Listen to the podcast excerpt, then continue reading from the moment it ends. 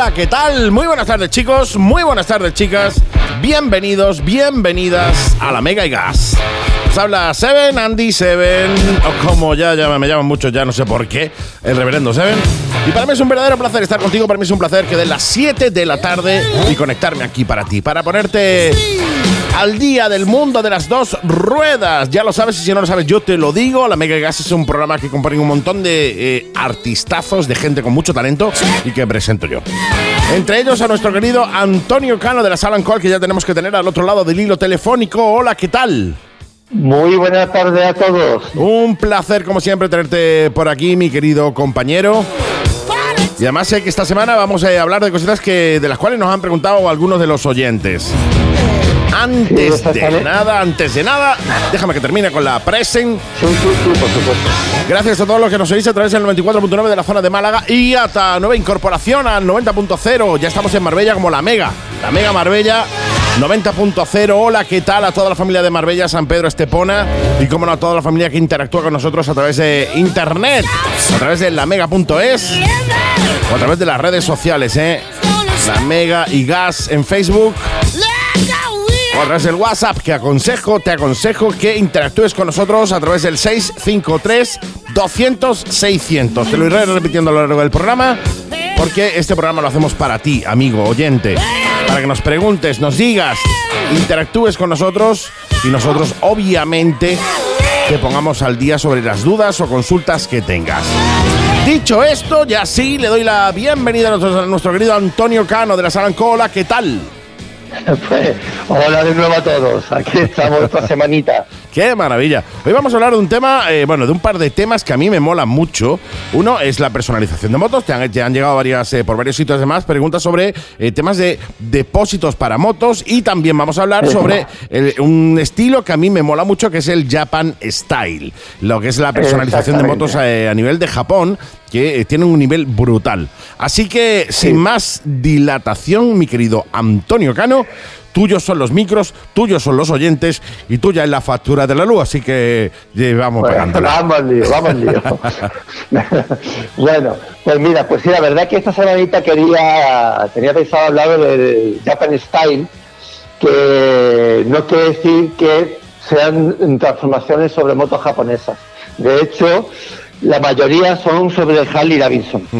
Pero antes de entrar en materia, me gustaría hablar un poquito sobre el tema de depósito. Mm, Porque esta semana, por diferentes eh, sitios, me han venido preguntas, cuestiones, dudas sobre los depósitos en las transformaciones. Y yo sé que es, es cierto que es una de las cosas un poco más complicadillas. Lo sé. No por el hecho, no por el hecho de elegir un depósito el que más, mm, el que más os guste para, para el, el dis- el- el estilo de la moto que estoy haciendo en partic- particularmente, sino por el problema de las homologaciones con los depósitos. Señor.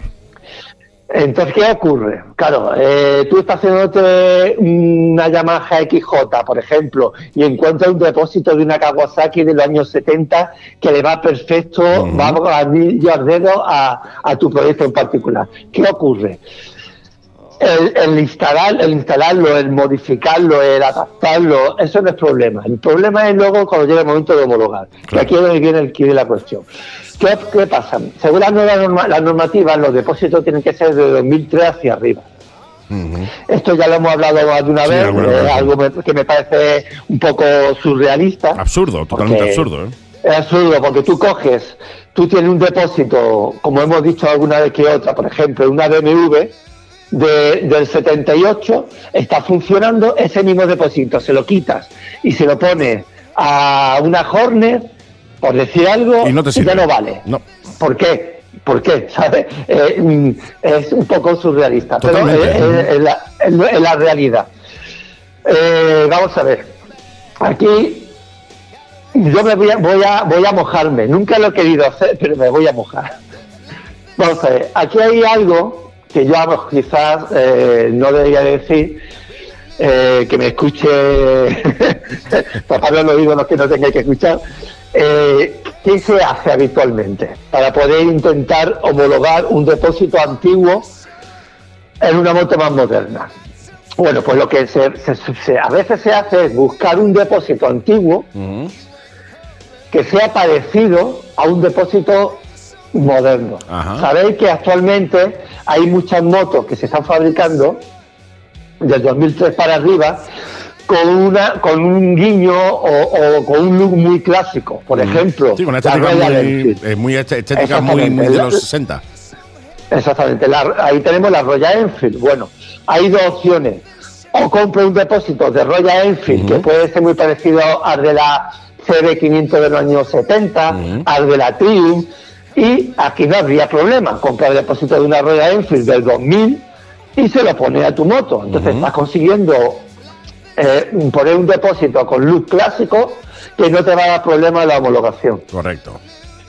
O la trampa. La trampa es buscar un depósito, por ejemplo, como he comentado antes, de la Honda, Honda 500 del año 70, la CB500, que es muy parecido al de la Triumph, cuando va a homologar dices que ese depósito es el de la Triumph. Claro, claro, claro, claro. Sí, porque a ver, eh, quitando, la marca, eh, no hay nada más en el depósito que diga que eso, hombre, salvo que tenga algún Claro, tipo claro, de, ¿qué ocurre? de, de- de- Eh, impresión, cuenta- el depósito en sí, ¿no? Le hayan marcado el nombre Claro. del fabricante. Claro, ten en cuenta que cualquier depósito, por ejemplo, vu- vuelvo a decirte, el de una Triumph moderna, tú le quitas los emblemas, la pinta, le pones Honda y, y perfectamente podría parecer un depósito de una Honda. Sí, sí, totalmente.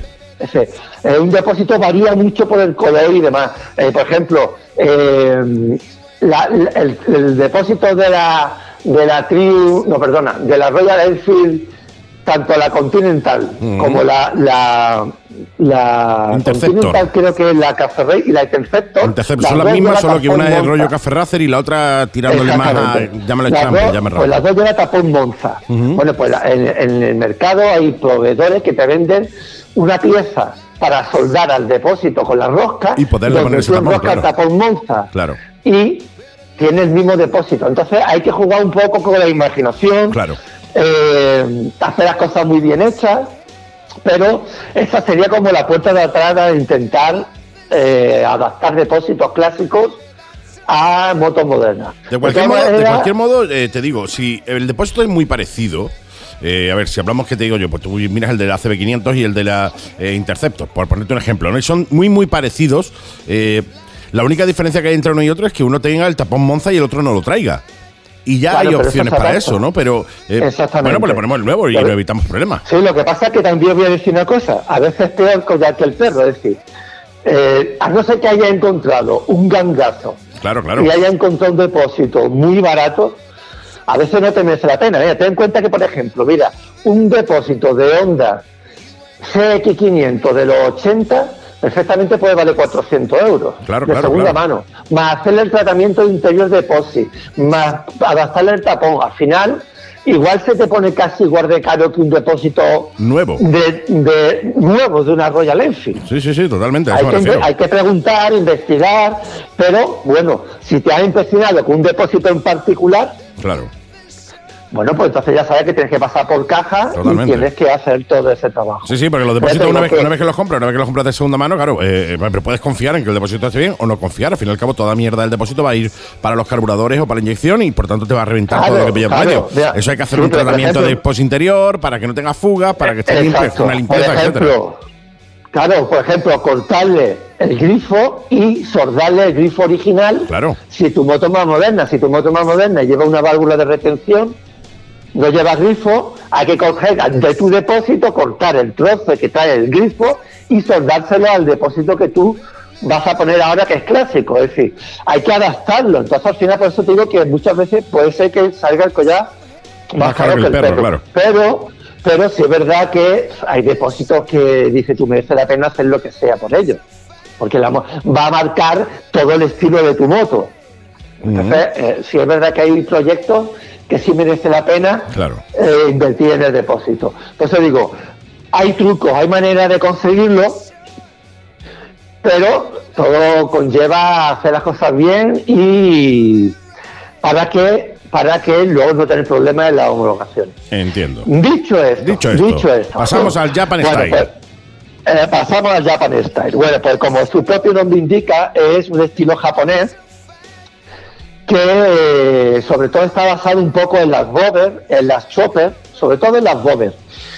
Y le han dado ahí como una- un pequeño huerto- giro de tuerca y le han hecho su estilo. No sé por qué, no sé por qué, pero yo veo una bobber y veo una bobber estilo japonés y no sé por qué sé cuál es una y cuál es otra. Pero Sí, es, eh, son matices- ligeramente distintas, sí. Llevan, llevan, Sí, eh, matices, sabido darle su toque, ¿eh?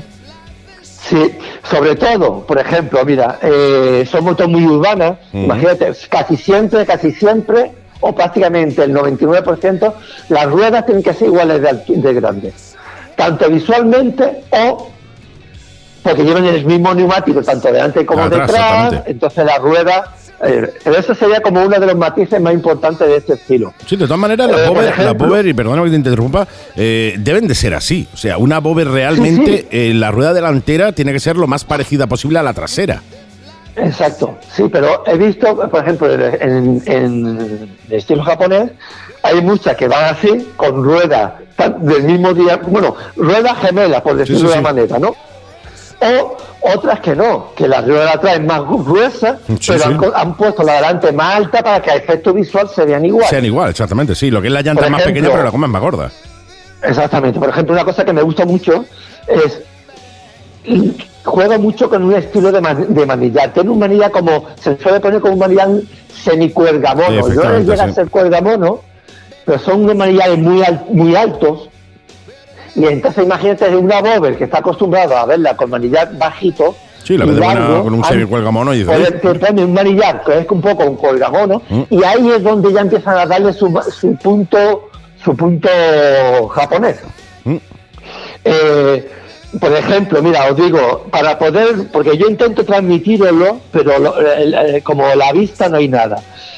Si ponéis eh, eh, Custom Style Japan eh, en Pinterest, ahí va a salir Lo más eh, bueno, lo más grande.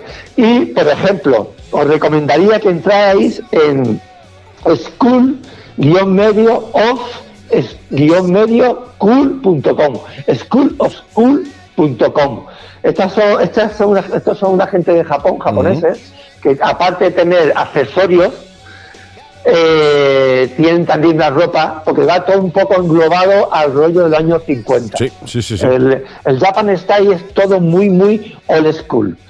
Eh, por ejemplo, tiene unos focos espectaculares con unas nervaduras, parece que están hechos como, como, en- como si fuese una escultura. ¿eh? Sí, Es, sí. es- es una, es una pequeña obra de arte, solamente el foco. Eh, los manillares, pues suelen ser, ya te digo, cuergamono, a una altura de unos 30 centímetros, muchos muy, muy estrechos, Sí, ridículamente estrechos diría yo, casi, casi, casi, va tocando puño con puño. Sí, sí, Que la- sí. Me, me imagino que la conducción de esa moto, pues no sé, de- que en, particular no tiene que ser muy cómoda. Muy fácil, muy cómodo, a lo Pero- mejor no es, ¿no? Pero bueno, es estilo. No, no, pero bueno, todo el mundo, bueno, todo se sabe que siempre eh, la cultura japonesa, la, la estética es muy importante. Sí, sí, Entonces, en este estilo de moto, pues está llevado como está llevado a- a- al máximo, al máximo exponente. Son motos muy espectaculares, muy minimalistas. Es decir, eh, como suelo decir yo, es menos es más. Son motos que lo que sobra, sobra. Pero lo que queda que tienen que quedar a fuerza, manillar, foco, asiento, depósito, eso lo llevan a- al máximo exponente de estilo. Sí, sí, totalmente. Mm. ¿eh? Me- depósitos tipo lágrimas muy pequeñitos, con muy, muy poca capacidad Exactamente. litros. Eh, Exactamente. Normalmente suelen llevar la, la rueda delantera al aire, no suelen llevar guardabarros delanteros. Exactamente. Utilizan muchos también horquillas Sprinkle, que son estas horquillas que tienen el muelle en medio, en la parte de arriba, ¿no? Para los que, Que, no sepan que por cierto, que por cierto, tengo que comentaros, ya que eso tú has dicho lo de Alquilla Springer, ya están prohibidas. No se puede No, ¿en homologar ninguna. En No. España ya no se puede homologar ninguna horquilla ¿Por, por, Springer. por qué? O sea, quiero decirte. Por- al igual que hace unos años prohibieron poner chasis rígidos, Sí, sí, sí. Pues ahora han Pues yo puedo- que ya no sé. Yo puedo entender que un chasis rígido es complicado porque no llevas amortiguación. O sea, la amortiguación la llevas Claro. en, el, en la horquilla delantera y en el asiento, que es donde lle- llevan los muelles. Por eso los asientos de muelle, ¿no? Es porque antiguamente las motos llevaban chasis rígido, no llevaban amortiguación trasera y, claro, en algún lado tenían que amortiguar un poco los golpes de la amortiguación de, de- de- de- de la parte trasera de la moto. sí. Eso lo puedo Sí, entender más o menos. razón. Ahí, pues, exactamente, ahí se puede entender. Pero la horquilla, no, Spring- pues, la, la- tiene- la horquilla Springer son horquillas normales y corrientes, eh, con un diseño brutal, pero que en vez de tener dos amortiguadores, uno en cada lado, tiene un amortiguador central en la Bueno, parte de pues, arriba. claro, que al igual que la moto pasaron de tener dos amortiguadores detrás a poner uno solo, Sí. pues, mm, pues volvemos a lo de siempre, Andy. No entiendo por qué, no entiendo el que Tonterías, lumbrera. tonterías, yo- yo no porque sé, mira, hay horquillas Springer, hay horquillas Springer con amortiguación Ollins, Sí, sí, sí. que a mí me digas tú que esa horquilla no amortigua como tiene que amortiguar. Claro, por eso te digo, Bueno, ¿no? pues Que hay, hay, hay, hor- ah, hay horquillas Springer con amortiguaciones que son más buenas que horquillas normal y corriente estándar Claro, con otro claro. tipo de amortiguación. No lo entiendo, Bueno, no pues entiendo, no algún entiendo. lumbrera, algún lumbrera se lo ha sacado de la manga y en Pues, España me toca la nariz porque me toca la nariz porque la horquilla Springer es una de las horquillas que a mí personalmente me gustan y me gustan para las Y a mí. Exactamente. Entonces, ahora, ¿qué hay que hacer? Bueno, pues si estás enamorado de una moto de esa horquilla, Te la tendrás tienes que buscarte Una una, moto que ya Claro. en su momento la traía. Claro, claro, claro. Pero ya tú ya no puedes hacer una transformación, ponerla y homologar. Te dicen que no. Vaya tela, vaya tela. Vaya tela. Así que, En fin. que otra otra muesca, No, no, otra es que muesca de- yo eh, sigo sin entender el tema, el tema ITV y homologación, sigo sin entenderlo. O sea, si tú eh, eh, estás utilizando algo que es eh, usable, ¿por qué no puedes homologarlo? Tema de depósito, como hemos hablado antes. O sea, si un depósito tú se lo quitas a unas sanglas del 73, ese depósito de esa moto ha estado andando y ese depósito va bien, ¿por qué no se lo puedes poner a una CB eh, 600 del 2008? Porque Eh, si hacer- funcionando. vamos, vamos- vamos a tener que hacer una recogida firmas. eh. No, no, totalmente. Ya te digo, es que me parece una tontería como un piano de cola, ¿no? Sí, Eh, sí, mira, hay, hay muchísimas eso en España, tonterías en, en España. Eso en. España. En Alemania no. Tú en Alemania puedes seguir. En Alemania tú te puedes comprar un chasis. Bueno, al final pasamos de un tema a otro y siempre terminamos lo mismo. En las homologaciones. Es que es verdad. O sea, Pero tú te puedes comprar el chasis, montas la moto, la homologas y andas con ella. Ya está, no hay más. O sea, Claro. se supone que un homologador eh, es alguien que te va a decir que los elementos que tiene la moto son correctos para circular. Por tanto, puedes homologarlo. Eh, sea de esa moto, no sea de esa moto, sea hecho a mano. Hay un homologador que lo va a revisar y va a decir, mire usted, esta, eh, este chasis es apto para eh, andar en la calle. con esto, esto y esto que usted le ha puesto es apto. Eh, si tú tienes un chasis rígido y no pone tal, pues no es apto. O sea, mm, yo de- entiendo que deberían de, de- de- no, no de abrir la mano, pero sí de ser más coherentes y más realistas de- del mundo en el Sí, que por vivimos. ejemplo, por ejemplo, ¿por qué, por qué, por qué hace lo de poner lo de prohibir la horquilla? Claro, eso, No eso es de las tonterías, una tontería como un piano no de cola. entiendo por qué de pronto deciden que no. ¿Sabes? Si hay, hay Harley Davidson que sale de, de, de fábrica Con la esa Springer, horquilla puesta. claro. No, no, claro, eso digo, son tonterías Eh, como un piano de cola. Ya aprovecho, mira, y Bueno, se lo digo porque en los, a los España, oyentes. en España hay alguien que no le caemos bien los moteros. O que no tiene ganas de trabajar, tío, yo que sé, o que no Eh. quiere darle trabajo a los homologadores, porque esto generaría un montón de trabajo. O sea, si a ti te permite el poder modificar tu moto a, a tu antojo, eso sí, después de, modi- de modificarla tienes que llevarla a un homologador para que ese homologador te homologue y verifique que todo es correcto, le estaríamos dando trabajo a más gente, habría más homologadores. Claro, Eh, y claro, se venderían y- más piezas, se movería un poquito más la economía, amén después del el gusto personal de haber tenido, de tener tu moto modificada a tu gusto, ¿no? Es decir, yo quiero una chopper, pero que tenga rueda de gorda, de carretera. Bueno, pues si eso se puede, ¿por qué no? ¿No? Es por ponerte un ejemplo, en fin. Claro. Tonterías de Claro, como un piano de cola. Eh, No sé quién lleva, quién define cuáles son los parámetros para homologaciones, amigo, pero te estás luciendo, ¿eh?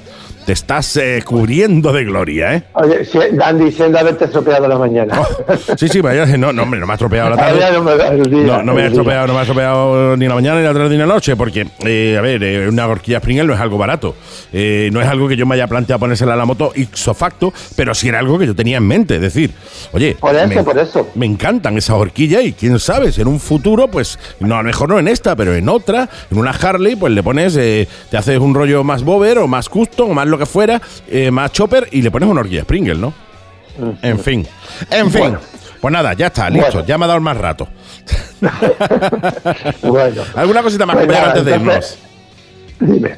¿Perdón? Digo, que alguna cosita más antes de irnos. Nada más, ya para esta semanita os voy a dejar tranquilo y, y simplemente pues volveros a, bueno, como siempre deciros que aquí nos tenéis porque eh, para poder, por ejemplo, como hoy, eh, explicar un poco el tema de los depósitos, pues siempre poder intentar echar una manilla para lo que sea. Claro aquí nos tenéis. Claro que. Si Así tienes alguna duda, alguna consulta, oyente, amigo, ya sabes, nos escribes a través del WhatsApp del 653-200-600 o te pones en contacto con nosotros a través de las redes sociales, la Mega Igas, por ejemplo, en Facebook o donde sea, y nosotros encantados de echarte una manilla en solucionar cualquier duda o consulta que tengas, que para eso estamos aquí, para intentar eh, divertirte, entretenerte y ayudarte. Eh, muchísimas gracias, mi querido Bueno. Antonio, un verdadero placer, la verdad que me encanta de lo que hemos hablado el día de hoy. Quitando la última noticia, me encanta. Gracias a vosotros, como siempre, y bueno, desearle un besazo y un abrazo a todos los miembros de Brotherhood, Sí, señor. que sé que muchos nos escuchan. Y, y se me está olvidando la cara de más de uno. Sí, sí, sí, sí, A ver si desgraciadamente. A ver si liberan un poco esto y podemos irnos a dar una vueltecita por ahí con nuestra Sol School. Exactamente. Ay, y con nuestras motos Oye, transformadas. Besazo, besote y cuidaros mucho, que ya queda poquito. Sí, señor, ya queda poco. Gracias, Antonio. Nos escuchamos la semanita que viene. Hasta luego. Hasta luego. Gracias. Chao, chao. Boutique Motos, descuentos de hasta un 35% en primeras marcas. Alpinestar, Leo Vince, Gibi, HJC, Malossi, Scorpion, Shark, Tucano Urbano, V4, Overlap, etc. Y si tienes alguna duda, escríbenos o llámanos a nuestro teléfono con WhatsApp 633 70 73 95 y en nuestro Facebook como Boutique Motos. Estamos aquí para ayudaros. Y si el confinamiento no te deja venir, no te preocupes. Nuestra web no descansa. Haz tu pedido en boutiquemotos.es. Boutique Motos, calle Hermanos Lumier 9, Polígono Santa Bárbara, Málaga. Infomoto. Noticiario e información motociclista.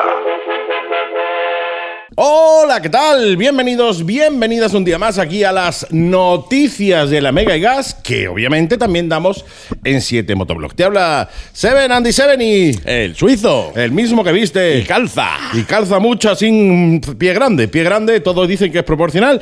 Y aquí estamos para. Va a juego con la cabeza. y con el tamaño de la barriga. Aquí estamos para darte las noticias de la semana, que esta semana hay noticias Chachi Piruli. Juan Pelotilla. Sí, señor. Te recuerdo que, eh, bueno, si nos estás escuchando a través de internet, o sea, a través de, de- de la FM, de la radio, en el 94.9 de la FM en Málaga, o ya en el 90.0 de la FM en la Mega Marbella, o a través de internet, la mega.es, que esto se está grabando también para el canal 7 Motoblog. Por lo que entra en YouTube directamente, eh, buscas 7, tal y, so- como, tal y como se escribe. 7, clac, clac, clac, clac, clac. Motoblog, clac, clac, clac, clac, el nombre del Clac, clac. el onomatopeya Onomatopeya. de las teclas, ¿vale? O- onomatopeya. Onomatopeya. Oh, no. Matopeya. En fin, clac, clac, clac, clac, clac. 7 Motoblog, le das a suscribirte que es gratis y así directamente pues eh, te- no te faltará ni gloria bendita. Y además si te suscribes pues le das a la campanita, ¿para qué? Para que te notifique los vídeos nuevos que haya. En definitiva, bienvenidos, bienvenidas a las noticias. Comenzamos. Pues comencemos. Mira, Lorenzo Santolino dona su equipación del Dakar. Sí, señor. Ducati planta cara a Xiaomi. Peligra el inicio de MotoGP. Y nueva se baraja, se baraja, se- es posible que hagan una película sobre Ángel Nieto. Y multan a un oyente despistado. Oh my God. ¡Buah! Dios mío. Pues Lorenzo Santolino dona su equipación del Dakar. Sí, señor, el piloto Lorenzo Sa- eh, Santolino, que además eh, coincidió con Julito Simón, ¿no? En el Campeonato de España de, de Velocidad, expiloto de motocross, etcétera, etcétera. Ahora, piloto de Dakar, que además ha terminado en sexta posición del Dakar. Ojo, Ojo, ojo, dato, ojito, ¿eh? ojo. Ojito, es un tío que eh, no solo es buen piloto, sino que además es buena gente. Sí. Ha donado su equipación del Dakar para la asociación Difano, que es una asociación para la lucha en contra del cáncer infantil, y además han recaudado la friolera de 3.000 pavos con su, asocia con, con su donación y la subasta que se hizo posterior. Por lo cual, Lorenzo, Ole. desde aquí te Ole. amamos, tío. Sí, Viva señor, tú, sí, un señor. aplauso, Lorenzo, Santolino y más pilotos como tú, no solo en la calidad eh, como piloto, sino en la calidad Como humana. persona humana, sí, Eh, señor. Efectivamente. Sí, señor. Y Ducati planta cara a Xiaomi y no porque vaya a lanzar un teléfono. No, muchísimo. ¿Te imaginas? Teléfono Ducati. Y, escúchame, igual lo compraban más, ¿eh? Bueno, ya te digo, Mira, eh, pues mira, sí, efectivamente, Ducati ha sacado lo que todos estabais esperando. De toda la vida, de ¿eh? toda la vida. Es un patinete eléctrico. Ahí está, ahí está. Ahí está. patinete eléctrico. Pues el Ducati se llama, es el Ducati Pro y Evo. Es más, más, nombre más racio no se lo puedo poner. Sí, ¿eh? sí, además suena Pro y Evo. Uy. Mm. Pero, pero, pero, pero no es, no es nuevo. No, no es, Es no eléctrico, es- quiero decirte. Eso, Tiene que ir con un altavoz bueno, o algo. he hecho yo fu, muy rápido. Sí, porque no suena tanto. Sería. Como un- es como una matidora, tío. Es como una mini pyme, pero con rueda. Bueno, pues no es nuevo, es la evolución del Pro y Plus con un motor de 350 kilovatios, que no lo que estabais pensando. No, señor. No, señor. Una autonomía, una autonomía de 30 kilómetros, o sea, eso es una barbaridad. Es una barbaridad, tío. Y tiene antivibración, lo que faltaba que la tuviera. Que va bien. Tío, un patinete eléctrico, ¿qué vibración va a tener, tío? O sea, y por escúchame, que, yo cojo una batidora a tope y eso no vibra. No vibra, no vibra. No vibra, tío, no vibra. Eso es. Nada. Va, a- vibrar. y cuesta nada más que 399 leros. Sí, señor, 399 euros. De hecho, no es lo primero que lanza Ducati. Ducati tiene una, eh, bueno, una parte de la empresa que se dedica a la eco, el ecomobility, sacan bici y tal. De hecho, el otro día, no de Ducati, pero sí de KTM, vi una bici KTM que costaba lo mismo que la moto, tío. No, costaba la, bici- costaba la O bici más que la más moto. que la moto, tío. Por Dios, si te ponen una bici o una moto, tío, ¿de verdad te vas a comprar una bici? No. Madre mía. Si hay que pedalear menos, hay que pedalear menos. Está claro. Pues, pues, pues, pues, peligra, peligra el inicio de MotoGP, Andy. Sí, señor, por culpa de la pandemia en la que estamos eh, sumergidos, está en el aire el doblete de Qatar. Ya sabéis que Qatar se hace siempre la pretemporada después el primer, el primer eh, carrera del, de- del Mundial. Eh, por tanto, está ahí en peligro. No sería además el primer cambio que se hace en el calendario de MotoGP, ya que se han tenido que retrasar los Gran Premios de Argentina y de, y de Estados Unidos. Lo bueno, por lo menos para nosotros, obviamente, no para los cataríes, los cataríes le dará un poco No, así, ¿no? sí, si sí, pasa. Pero lo bueno para nosotros es que en caso de que esto sucediese, eh, el- bueno, la pretemporada la haría en el circuito de Ángel Nieto, el circuito de Jerez, y la primera carrera sería aquí al lado, que sería en Portimao, tío. Bien. Cerquita, cerquita, con lo cual molaría. Circuito que me llamó la atención el año pasado. Me Sí, gusta, señor. Me sí, gusta. sí. Es un circuito muy guapo, ¿eh? Sí, I like. Muy guapo, I like it. El Y, liking, el liking. y se baraja, como ya hemos dicho, la película sobre Ángel Nieto, ¿eh? Sí, señor. Pues mira, con Juan José Ballesta como protagonista hará un repaso desde su infancia hasta su retirada del motociclismo. Sí, señor. ¿Vale? Según ha confirmado su hijo Gelete, pues no hay más datos, ni la plataforma donde saldrá, ni si será película o serie, ni si será en blanco y negro, ni se- que no se sabe nada, vaya. Ni en dibujito. Nada, no nada, nada, sabe ni en cómic, nada. Nada, no se sabe nada, pero bueno, es muy buena noticia el hecho de que, bueno, pues se vaya a hacer una película me sobre parece el grande, ¿eh? fantástico, me parece fantástico Sí, y tenía que haberse hecho antes también. Totalmente, totalmente. Eh, bueno, se dice que bueno que se va a coger a, a Juan José Ballesta porque tiene ese toquecillo eh, que tenía Ángel Nieto de joven, de, de picarón y tal, y por eso se va a coger a, a este. A Juan José Ballesta, eh, a este bien. actor, no, no, es un actor que me gusta, tiene treinta y pocos años, lleva 20 años metido en el mundo de, de la actuación, con lo cual es un. A mí me mola, me mola, me mola este, este chaval. Me gusta, me gusta la idea. Sí, y señor. como última noticia, buena, buena, buena ahí, que esto ya es para tirar la casa por la ventana. For the window in the wi- In house, the the window window. from the house. Multa a un oyente. Explícalo tú porque a mí me da la risa. Por listo. Eh, te ha dicho. Por listo, en el programa de la semana pasada ya dijimos que en esta semana hablaríamos con eh, nuestro querido Juan Carlos Toribio de IMU para, eh, bueno, pues daros, eh, deciros que podéis, que hay una opción, que hay una manera de poder ir en moto a 120, eh, en una moto de 1200 centímetros cúbicos por autovía, adelantando a la Guardia Civil sin casco. Claro, el chaval lo paró la policía, lo paró la Guardia Civil, iba sin casco por la autovía, adelantó a una pareja de Guardia Civil y lo pararon. Claro. Y le dieron, ¿qué? Tú. Digo, no, es que lo, lo- lo he escuchado en la radio, digo. Claro. Pasa Pero, que no. pero no. claro, tú habías escuchado nada más que lo que escuchaste, amigo. El encabezamiento. No has escuchado el programa este, que es donde se te explica qué es lo que tiene que hacer. Señor J, no podemos decir el nombre, No. solo podemos decir que se llama JB. JB. J de, no, J de nombre, B de apellido. No, me suena eso mucho, tío. Sí, sí, sí, sí, nos suena un montón. JB. Yo creo que debe ser amigo conocido nuestro, es seguro, ¿eh? De nuestro y de muchos de los oyentes, muy amigo nuestro. Muy amigo nuestro. Así que quédate ahí, no te muevas de la Mega y Gas porque vas a, a- hoy, hoy sí vas a eh, conocer cómo puedes ir en moto sin casco, pasando por la autovía, pasando a una pareja de guardias civiles sin que te multen. Eh, pero escúchalo, ¿vale? Sí, no por te favor, vayas a lo no, loco, no te vale. vayas a lo loco, porque si no vamos a terminar aquí, como bien dices tú, comprando otros vespinos, vais por ahí sin casco. Claro, no vaya, espérate a, espérate a escucharlo, ¿vale? No te vayas a meter en el arcén cuando no hay coche tampoco. Espérate. Claro. Estas son las noticias. Y así se las hemos contado. Hasta la semana que viene. Ey, Chao, chao. chao. Sí, señor. Infomoto. Noticiario e información motociclista.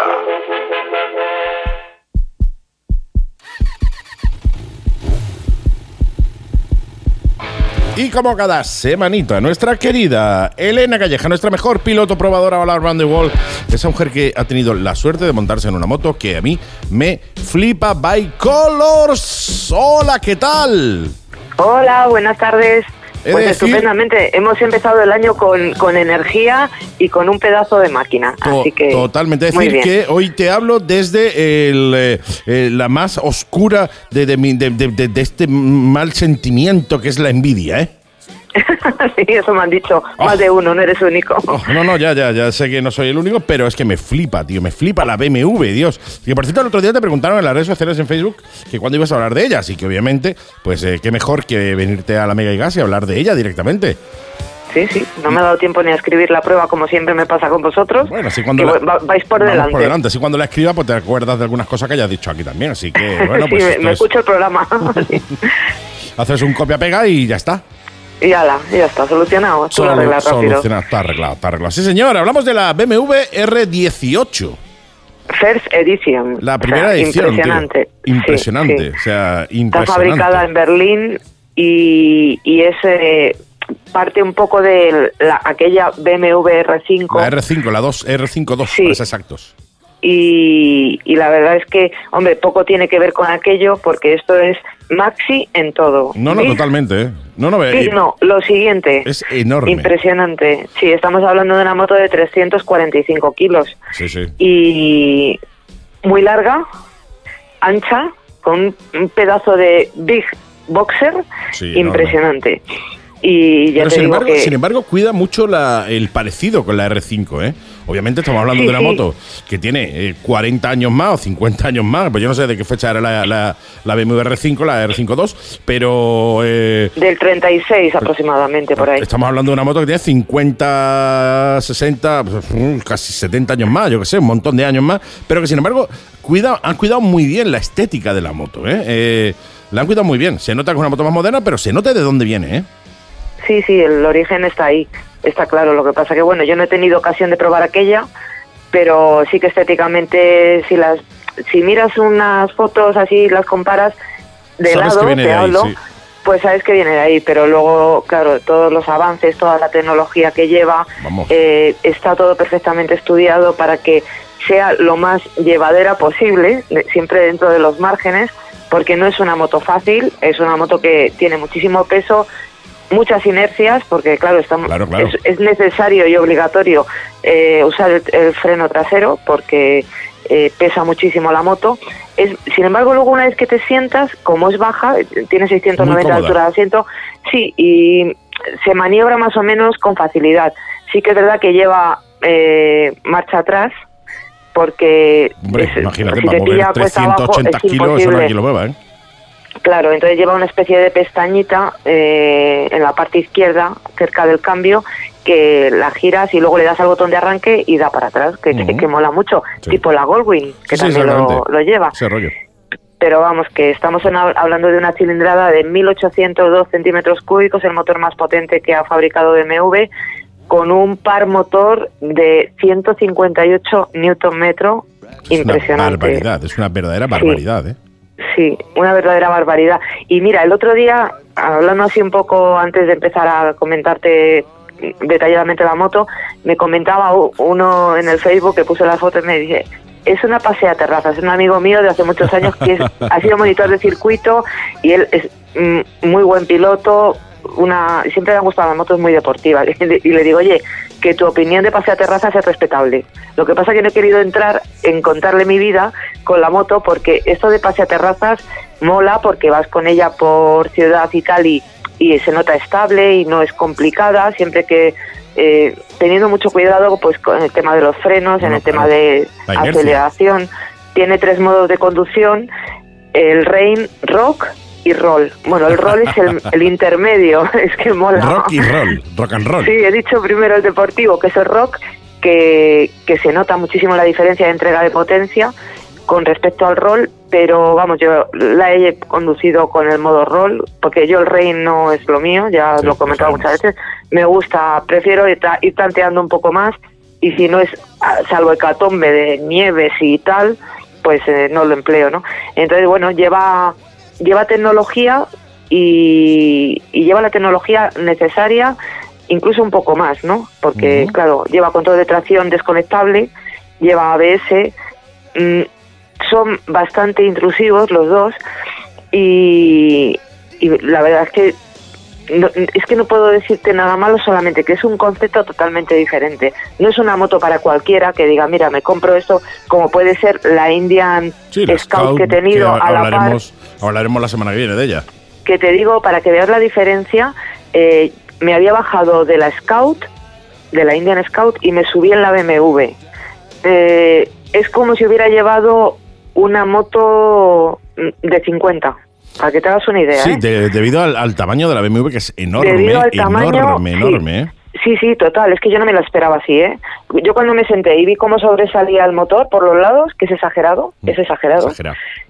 Me encanta, o sea, me encanta porque me gustan las cosas diferentes y entiendo que tiene que haber un público para este tipo de Yo, moto. yo, yo, me yo, parece, claro, eh, hombre, sí que sí que me dicen, no, es que esta moto, claro, no tiene protección aerodinámica. La velocidad máxima son 180, Ujú. pero eh, ¿para qué quieres esta moto? Yo te digo la verdad que a más de 120 mm, yo no me he notado incómodo el cuello de esto que dices, Uf, Sí. es que es que está bien hecha, es que Está bien hecha, mola. Tienes el, tienes el culo bajo, eh, Sí, tienes un manillar muy, un tienes, poquito- claro, tienes el sí. manillar muy amplio, con lo cual la postura El de am- el conducción manillar es muy ancho, es sí, muy muy rollo ancho. bober, ¿no? Eh, muy muy Sí. rollo bober, vas sentado, brazos abiertos. eh, Claro. eh, A mí me, me encanta el, el depósito, además, eh, ya te- el depósito lo que es estéticamente, el depósito es muy parecido a, a la original, con esa pintura negra con las rayas blancas que a mí me Sí, encanta. así en forma de lágrima. Y además, sí, con la como, de- decoración en como de- blanco. como detalle, sí. no sé si título lo habrán dado, pero eh, te, te dan con la moto, pues trae, trae los, la insignia origi- actual de BMW.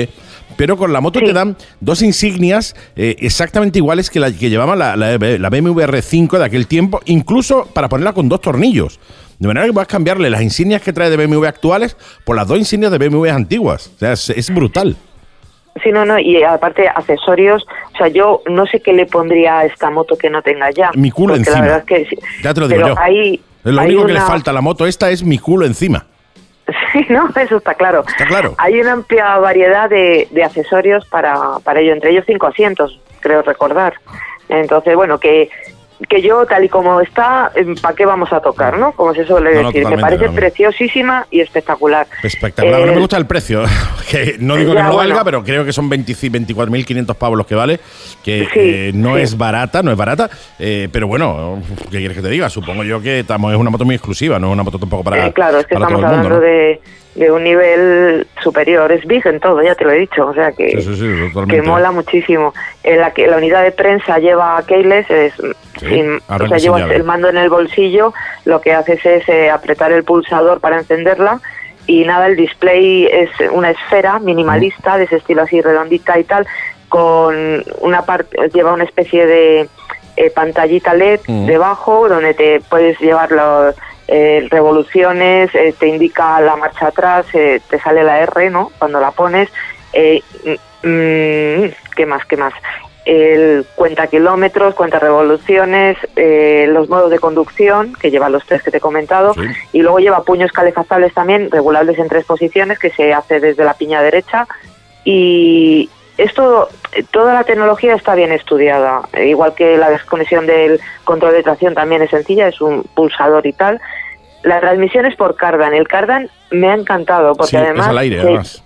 sí, Sí. va a la vista y mola. Voy a intentar hacer un vídeo de la del funcionamiento, ¿no? En marcha. Eh, tengo ahí preparada la cámara porque es que como me parece un ejercicio de diseño para todo, desde desde la llanta delantera hasta la parte de atrás, los escapes preciosos, la doble salida en forma de pez que son anchos y luego acaban en, en, en una fila estrechita. Bueno, Sí, sí, muy bonito, muy bonito. No, no, eh, son, son brutalmente gordos los escapes, vamos. Es monoplaza, pero yo he llevado la versión biplaza, llevaba asiento atrás y, y ya te digo que una de las cosas que más me gusta de, de- de este modelo en concreto, eh, aparte de otras muchas cosas, es que, eh, eh, bueno, pues eh, a, nivel de personalización han, han hablado con uno de los grandes personalizadores que hay a nivel mundial, que es Roland San. Sí, con Mustang. Han hablado con Mustang, han hablado con Roland San, han hablado con grandísimos personalizadores para que le ayuden a personalizar la moto. Entonces ahí Sí. eh, es muy, muy personalizable esta, esta moto. No, no suele pasar como con otras BMW, que bueno, pues te la compras y como mucho puedes cambiarle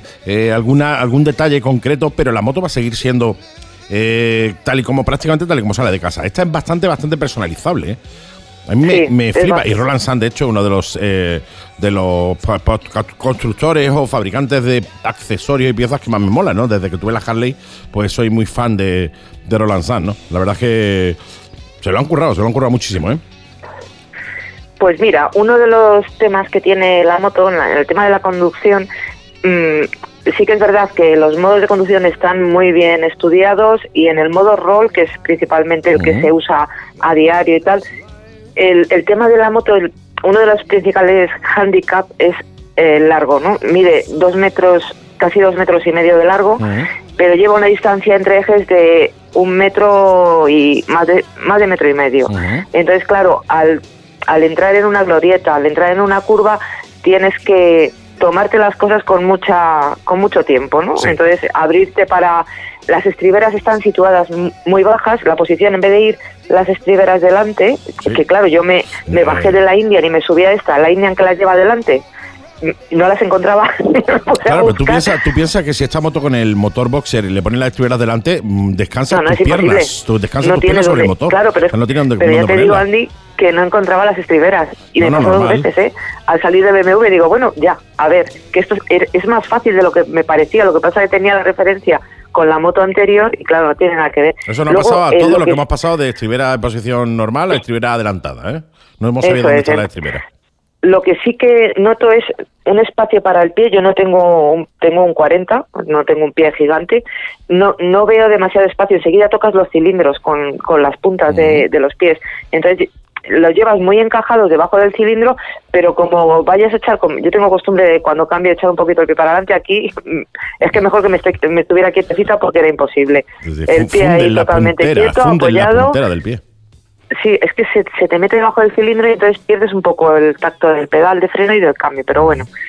Eh, me ha encantado, me ha encantado. Sí que hay que tener cuidado al, al inclinar porque te transmite tantísima confianza. que Va rozando, va rozando Va porque rozando está por todo muy bajo. Sí. Entonces, bueno. Pero eso le suele eh, pasar, eso le suele, por lo más general le suele pasar a cualquier moto custom. O sea, o chopper o bobber, ¿no? Que suelen ser motos que van muy bajas y que con Sí. nada que la gira roza. Yo, a ver, yo desde eh, mi humilde moto, que es una Yamaha Dragstar eh, transformada, medio transformada en bobber, o sea, mucho más Sí. baja, etcétera, yo, eh, como en, eh, no ande listo, o sea, no ande atento en una rotonda y la tire como normalmente tiramos las motos, y sobre todo lo que hemos llevado deportiva, yo la rozo Sí. por todos lados. O sea, rozo el escape, rozo estribera, rozo todo. Todo lo que hay rozable lo rozo porque entras con otras confianzas, estás acostumbrado a otro tipo de moto y o entras sabiendo lo que llevas o, o la rozas, ¿no? Y a esta le pasa Sí. le pasará exactamente igual. Es una moto muy baja, tiene una, una, una altura de asiento súper pequeña, ¿eh?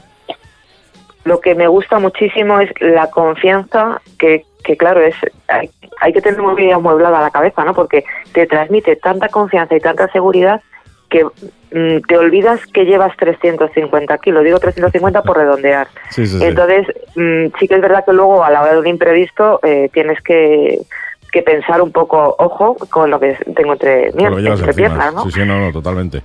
Totalmente. Pero vamos, que en general, luego la iluminación, el- la óptica frontal LED me parece preciosísima. Los intermitentes anclados debajo del manillar, así como afilados, muy Sí, bonitos muy también. bonito, sí. Es que ya te digo que es un ejercicio de diseño, me parece una moto diferente para, no sé yo, no sé yo, a partir de una estatura superior a la mía, cómo se encontrará una persona de 1,90, ¿no? Porque sí que vas muy encajado en la posición. No sé si las piernas en una persona de 1,90, voy a ver si antes de devolverla tengo ocasión de hablar con un vecino mío que es muy alto para que se siente y me, Y me cuente cómo se, Mm. cómo se sienta, cómo nota la posición, si se ve cómodas las piernas flexionadas demasiado o no. Yo las llevo bien, las llevo en ángulo a 45 grados perfecta. Mm. Ángulo, perdona, ángulo a 90 grados perfecto. O sea, mm, para mí es la, la posición es perfecta. Luego ya si tienes más pierna, más, al- más larga, pues te ya la, no lo te sé. la corta la altura del tobillo, no queda otra. Te la corta, si la quieres, la moto, la hace uno lo que sea.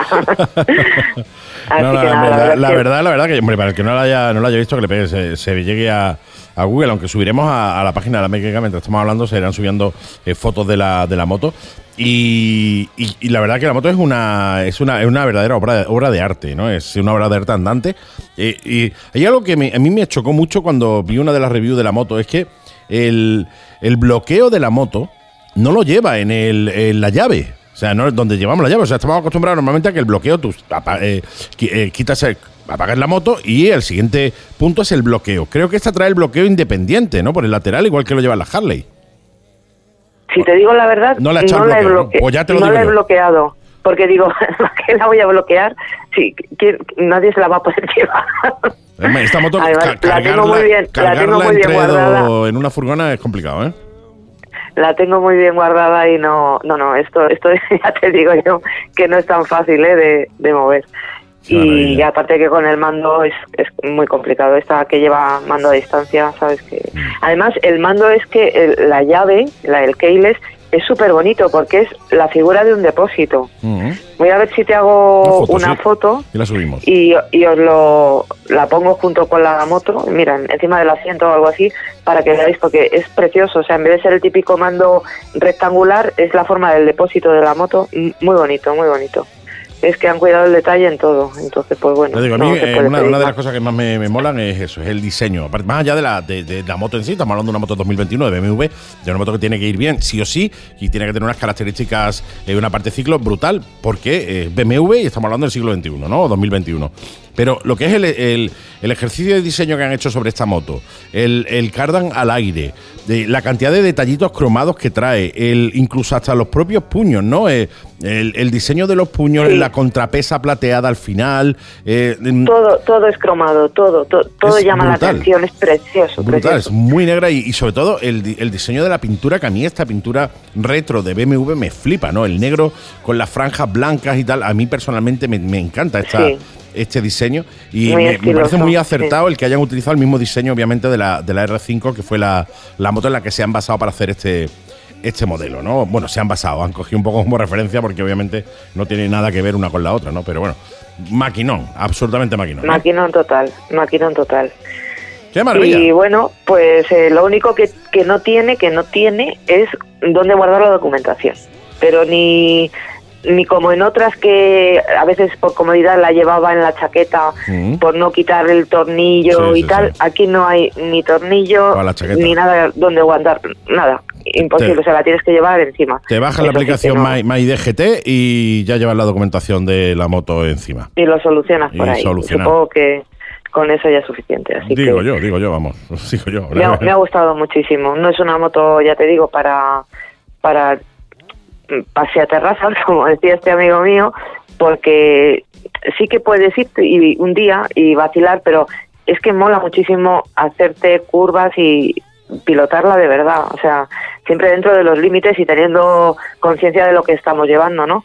Pero yo la saco, esa moto la veo más para Rutera. rodar con alegría en una zona de curvas y pasártelo muy bien. Lo de, lo de paseaterrazas, vale, pues también, ¿sabes? Que no está Bueno, mal al cabo, llegar un día. cualquier moto es a una un pasea sitio- terrazas. Quiero decirte, tú Claro. depende del uso que le dé la moto. Tú te puedes comprar una BMW eh, R1000R y pasear terrazas. Claro, al cabo, a que todos nos pasear gusta pasear pasearte con terraza. lo que quieras. Pero vamos, que yo la veo que tiene mucho poderío y, y que mola muchísimo conducirla, hacerte unas curvitas y es que es que es genial, ¿eh? Es Qué genial. maravilla. Pues oye, con, con, con esta última frase de es genial, nos quedamos, ¿no? He estado intentando buscarle eh, algún fallo a la moto, alguna cosa que pueda decir, es que le falta, es que... Pero te digo, yo eh, que esta moto a mí personalmente me encanta, que he visto varias reviews de la moto, eh, una moto que yo, si tuviera 25.000 pavos, me compraría con el ojo cerrado, ¿eh? Ya te lo digo. Sí. yo. El estilo me mola, el rollo Borbe me mola, la moto en sí es una verdadera pasada y personalmente, si yo, eh, si a mí se me cayeran los billetes de los bolsillos, esta sería una de las que tuviera en el- tendría en el garaje. Es un capricho precioso Sí, que merece la pena. Ay, pues Muy con bien. este capricho precioso nos vamos por esta semana. La semana que viene hablamos de la Indian, de la Scott Bover, eh, y damos un poquito la comparativa entre una y otra, si te parece bien. Si es posible Perfecto, compararla, claro.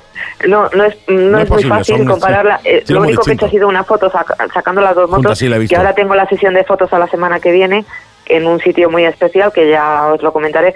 Pero lo único que he hecho ha sido pues ponerlas juntas.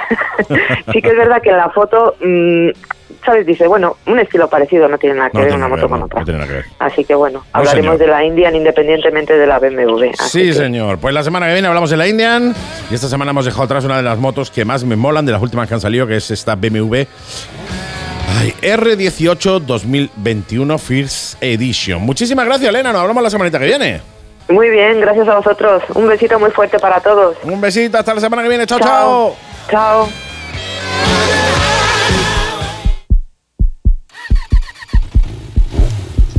Y como cada semanita nuestro querido Denis, ese hombre de Bober Garage, de gara- garajeo puro, se acerca por aquí por los micrófonos de la Mega y Gas para traernos cositas interesantes. Hoy, hoy no vamos a hablar del viaje a USA.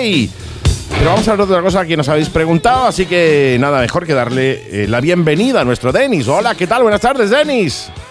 Buenas tardes, ¿qué pasa? ¿Cómo va la cosa, chicos? Muy bien, encantadísimo como siempre de tenerte por aquí, encantadísimo como siempre de, de contar a gente con, con- con tu talento en el programa, en el programa, ¿eh? Un placer.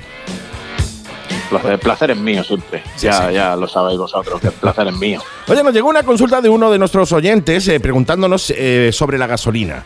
Eh, ahora me gusta la gasolina, dame más gasolina. Eh, decía básicamente la pregunta es si, si, eh, bueno, si, era bueno echarle una moto de 95, 98, eh, qué diferencias había, etcétera, etcétera. Y es cierto porque he estado mirando por las redes y hay un montón de peña que le echa eh, 98 a las motos de 95, que no saben tal, otros dicen que consume menos, otro que, va, que tiene más potencia, otro que tal o que cual, pero sí es cierto que hay cierto desconocimiento sobre ese tema en, en el mundo de las motos, así que oye, qué mejor que nuestro Denis de Bober Garage HM para aclararnos esa historia, ¿verdad? Bueno, de, de primeras decís que yo no soy químico, ¿vale? No eres el de Breaking Bad, que yo no soy ¿vale? químico, pero bueno, sabemos un poquito de qué va el tema, eh, porque nos preocupamos por, por bueno, pues por ir aprendiendo día a día y podemos despejar dudas. Ya lo, ya este, este tema es un tema candente en las redes sociales. Sí, totalmente recurrente, Cada ¿eh? dos por tres alguien pregunta, sí. Oye, es que mira, es que me ha dicho fulanico, es que me ha dicho menganico, que es mejor, que es peor. Bueno, pues Sí. desde aquí vamos a despejar dudas. Claro que y sí, vamos a hablar con, vamos a, a contar toda la verdad sobre, sobre el tema. Otro día podemos hablar de aceites, que también hay Sí, mucha, también, también hay, hay, hay hay mucho, mucha- hay mucha sí. controversia con eso, ¿eh? hay mucha duda también sobre los aceites, pero bueno, hoy toca gasolina, vamos a despejar, vamos a despejar un poquito de, el tema, vamos a aclarar un poquito el tema. Qué maravilla. Pues eh, gasolina 95 o 98. Eh, la primero yo creo que cu- cuál es mejor, si es que hay una que sea mejor. Pues mira, esto es, es tan fácil y sencillo como que no hay ninguna que sea mejor, ¿vale? Eh, tenemos que empezar, son datos un poquito técnicos, pero bueno, eh, si nos car- caracterizamos por algo es que explicamos las cosas para profanos totales. Para mí, ¿vale? para que la peña se entere exactamente, aunque no tenga ni papa. Claro, ¿vale? si, si lo entiendo yo, lo va a entender todo el mundo seguro. Exactamente. Mira, el, el octanaje de la gasolina. ¿vale? Es la resistencia que opone a la detonación, a explotar por Ama- presión. A mayor octanaje, más Hay resistencia. gasolinas que son, exactamente, hay gasolinas que son más volátiles y menos volátiles. Eh, igual que el gasoil en frío le arrima el mechero y no prende, eh, el octanaje de la gasolina nos está indicando la resistencia, ¿vale? Esto tiene que quedar claro porque a más octanaje, más resistencia opone a explotar. ¿vale? Entonces, eh, viendo este concepto, la 95 explotaría, detonaría tendrían menos resistencia a detonar. Le gusta más lo que viene siendo pegar pepinazos. Explotar La antes. 98 opone más resistencia. ¿vale? ¿Por qué? Porque tiene más octanaje. Si fuera de 150 octanos, ese baremo de resistencia a explotar, que ella opone resistencia a explotar por presión, etcétera, etcétera, eh, sería mayor. Entonces, eh, ten- podríamos tener lo que viene ahora, que es lo fundamental. Cada motor trabaja a una presión. Correcto. ¿vale? Hay motores que trabajan a más presión porque, para que me entendáis, las válvulas van mucho más ajustadas, la cámara de combustión, para que entienda la gente lo que es la cámara de combustión de un motor, es la habitación donde explota esa cantidad de gasolina que, in- que inyectamos, ¿vale? Si la habitación es muy pequeñita, con la misma cantidad de gasolina, la explosión será mayor será más fuerte porque el habitáculo es mucho más pequeño, entonces creamos mucha más presión. Eh, no es lo mismo tirar un petardo en un buzón que tirar un petardo al aire libre. En el buzón pega pepinazo fuerte porque el buzón es chiquitito, retiene los gases y lo que hace es coger presión esa explosión. Como no puede salir y está en un habitáculo tan pequeño, eh, quiere detonar con más fuerza, ¿vale? Correcto. Entonces, nuestros motores tienen una cámara de combustión que es donde va la bujía, y en esa cámara se produce la explosión. Vale. Si esa cámara es más pequeña o el pistón ocupa espacio de esa cámara, que también la hace más pequeña, ¿vale? Claro, claro. Si hay un objeto que se mete dentro de. A ver, tú tienes un volumen en una habitación, pero si metes un sofá, ese volumen varía. Correcto. ¿Vale? Este volumen es más pequeño. ¿Por qué? Porque el sofá está ocupando espacio dentro de esa habitación. Pues eso pasa con los pistones. Los pistones que tienen una pequeña joroba en la parte de arriba, se introduce en parte de ese pistón cuando sube dentro de la cámara de combustión y la hace más pequeñita. Entiendo. Entonces, esa cámara de combustión podemos variarla eh, y medir su presión. Vale. Como hemos dicho antes, no es ni mejor ni peor. La 95 se usa en motores que tienen menos compresión. ¿Vale? Llegan hasta 12 y pico, 13. Ujú. A partir de ahí, si usamos una gasolina que oponga poca resistencia a detonar, por la cantidad de presión que hay en el motor, calor, etcétera, podemos sufrir autodetonaciones. O sea, que la Ah, gasolina entiendo. explote, Explote antes sola. de tiempo. ¿Esos son los famosos petardeos? ¿Pueden ser esos los famosos petardeos de, del escape que cuando los corta hace petarde- pla, los- pla, pla? No, no. no, los petardeos vienen producidos por otra cosa y normalmente es por falta de gasolina. Cuando corta y hay petardeos porque falta gasolina. O sea, no tenemos que confundir Una el- cosa con la otra. la manera de carburar con el carburante que le echamos. Vale. No tiene nada que ver. Eh, l- lo que hacen las autodetonaciones es que ya no que explote sola, sino que explote un poquito antes de tiempo. Claro. ¿Qué no va a pasar con esto? Que a corto plazo no lo vamos a notar, pero a medio y largo plazo eh, vamos a tener desgastes, ¿vale? Claro. Vamos a- ese motor va a sufrir más que un motor que, que use la gasolina de octanaje correcto.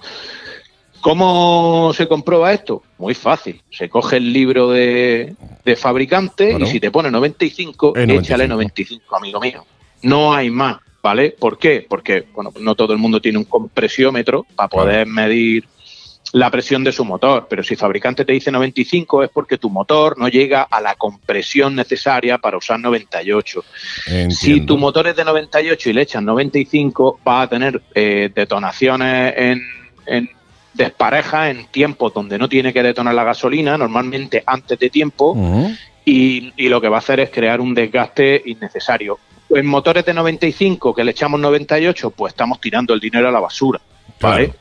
Claro. El desgaste no Hay es, una- no, no es tal. Entonces, cuando tú tienes 95 y le echas 98, el desgaste no es tal porque lo que hace es que explotarían más tarde. O sea, eh, si el pistón sube, arriba detona y vuelve a bajar, en el punto exacto arriba donde tiene que detonar va a depender de la gasolina. O detonas antes o detonas después. Entonces, si detonas después, pues bueno, vas Claro, para abajo claro. otra vez. Pero si detonas antes, hay Mira. cierta eh, eh, eh, fuerza que tiene que ejercer el motor para volver a tirar hacia abajo. Las autodetonaciones se producen por, pues porque tenemos que tener en cuenta que ahí dentro eso está a muchísimos grados, Sí. que hay, para que la gente lo entienda, eh, cosas incandescentes eh, y se producen muy, muy rápido. Ujú. ¿Vale? Eh, estamos hablando de una, una moto deportiva, igual eh, son 13, 14 mil revoluciones Mm. por minuto, ¿vale? Entonces, eso estalla muy rápido. Entonces se te puede juntar una detonación con otra, Con por, usar una gasolina que no pone esa resistencia a detonar cuando tiene que detonar. ¿vale? Que es el caso de usar 95 en motores de 98 Correcto. y usar 98 en motores de 95, pues el peor hándicap de todo es que la 98 está muy cara ¿sabes? y no la está aprovechando. Claro. Exactamente. Tu motor, vamos, tu motor está hecho para que- 95, no para 98, por tanto no vas a aprovechar eh, Claro. esa compresión que, que- que ejerce esa, esa gasolina, claro. Quizá un motor de 98 sufriría bastante más desgaste a la larga con uno con gasolina 95 y uno de 95 no tendría tantos problemas de averías con uno con usando 98, pero sí estamos tirando dinero a la basura. Totalmente. ¿vale? Mm. Tenemos que tener en cuenta que hay 10-15 céntimos de diferencia Claro. en un litro. Claro. Si tu moto se come 20 litros, amigo, No, eh, no, la estás 20 cagando 20 que son litros- euros con 80 cada vez que llena el tanque, 20 claro. litros cada semana, Entonces, dos semanas, échale de cuánto te has gastado en un eh, año. Exactamente. Si tú te pones a hacer el cálculo al año, eh, Es un dinero, es un dinero, ¿eh? pues la estás, la estás cagando fuertemente, ¿sabes? Totalmente. estás tirando el dinero. No, no, Esos sí, son sí. cañas perdidas. Esos son cañas y tapas. Tiradas, ¿sabes? Eso no se puede hacer. Eso no se ¿cómo está la recupera jamás, ya. Eso no se va a recuperar. Eso no se recupera en la vida. Eso es una cañica fresquita para adentro que la has palmado. Entonces eso no puede ser. Mira, hay, vamos a meternos ya en, en camisicas de once varas, porque entonces con la explicación que te voy a dar ahora la gente me va a decir, hombre, pues entonces qué? Bueno, pues Claro. entonces no, porque no hay tanta la diferencia. Pero sí es cierto que, bueno, yo tengo amiguetes que miden el octanaje de la gasolina. ¿Por qué? Bueno, porque ellos corren en carreras de scooter, Claro. ¿vale? Las carreras de scooter se mide, se mide mucho el octanaje de la gasolina, se, se varía la- los culatines, que son lo que hace que la cámara de combustión sea más grande, Más grande más, más pequeña. Entonces ellos juegan mucho con eso porque son, son chicharrillas, son motos Claro. que le sacan medio caballo y ganan la carrera. No, ¿vale? no, totalmente. juega en un margen con, con tus contrincantes muy pequeño. Entonces ellos van al pelo. El que, el que esté la cosa más fina se lleva el gato al agua. Está claro. Parte el piloto, pero estamos hablando de, de- de la potencia de la motocicleta. Esas, esas motocicletas van al pelo, igual que pueden ir al pelo en MotoGP, que todo el mundo va hasta las trancas. Totalmente, sí. sacas eh, primero por el peso, eh, eliminas todo el peso que puedas y segundo por la potencia, ganas toda la potencia que puedas. Está claro. Y esta gente mide los tanajes. Es cierto que las gasolinas últimamente pecan de, de no llegar a los tanajes correctos y a no tener la pureza eh, que veíamos en gasolina con más tiempo. Y es extraño, porque nosotros cuando desmontamos carburadores, es verdad que últimamente nos da la sensación de que las gasolinas de ahora son como de peor calidad. Mm, mira tú. No tenemos claro si, eh, supongo que los aditivos de la gasolina serán muy buenos, porque eh, el, adi- el aditivar es como los aceites. Sí, Eh, sí. un aceite tiene una base, hay cuatro bases en el mercado, no hay más bases de aceite en el mercado, cuatro bases. La primera y la segunda son una basura, la tercera es apañada y la cuarta es de lo mejor Es la top. y poquitas veces se ve en un aceite común. Dentro de esas cuatro bases, eh, lo que mandan es el aditivaje, ¿vale? Lo que le echas tú. Claro. O sea, es como tener un agua que está saladilla, un agua que salobrilla, un agua que está bien y un agua muy baja en mineralización muy débil. Ujú. Luego, lo que tú le echas al potaje con ese agua es cosa tuya. Claro, claro, claro. Si le echas más cebolla o menos cebolla, Estará más rico o estará menos rico. Eh, exactamente, pero al final las bases, hay, hay poquitas bases, ¿vale? Con la gasolina supongo que pasará lo mismo. Al final es gasolina aditivada. Pero sí es cierto que los mecánicos notamos que las gasolinas de ahora son un poquito... No Oye, sé, espérate, espérate, que como se te- que se te ha entrecortado. echan a perder antes, sí. Eh, es cierto, eh, levanta un carburador con poco tiempo y lo ves con posillo, en rarete. Mira tú. Eh, no sé por qué. Y esta gente me lo dice, que eh, solo una gasolinera, una marca de gasolinera, ellos detectan que al 100% cumple con el octanaje y, y- y la gasolina es, es de una calidad excelente. Mm. No voy a decir la marca, paso a decir la marca. cuando hacer. cuando paguen la decimos. lo pague, la veremos. Claro. ¿Vale? Podemos dar un dato, es Oye, espérate, espérate, muévete, muévete un poquito que se te entrecorta para, para, ir, para ir cerrando entonces, mi querido amigo. Eh, vamos, eh, recapitulamos un poco.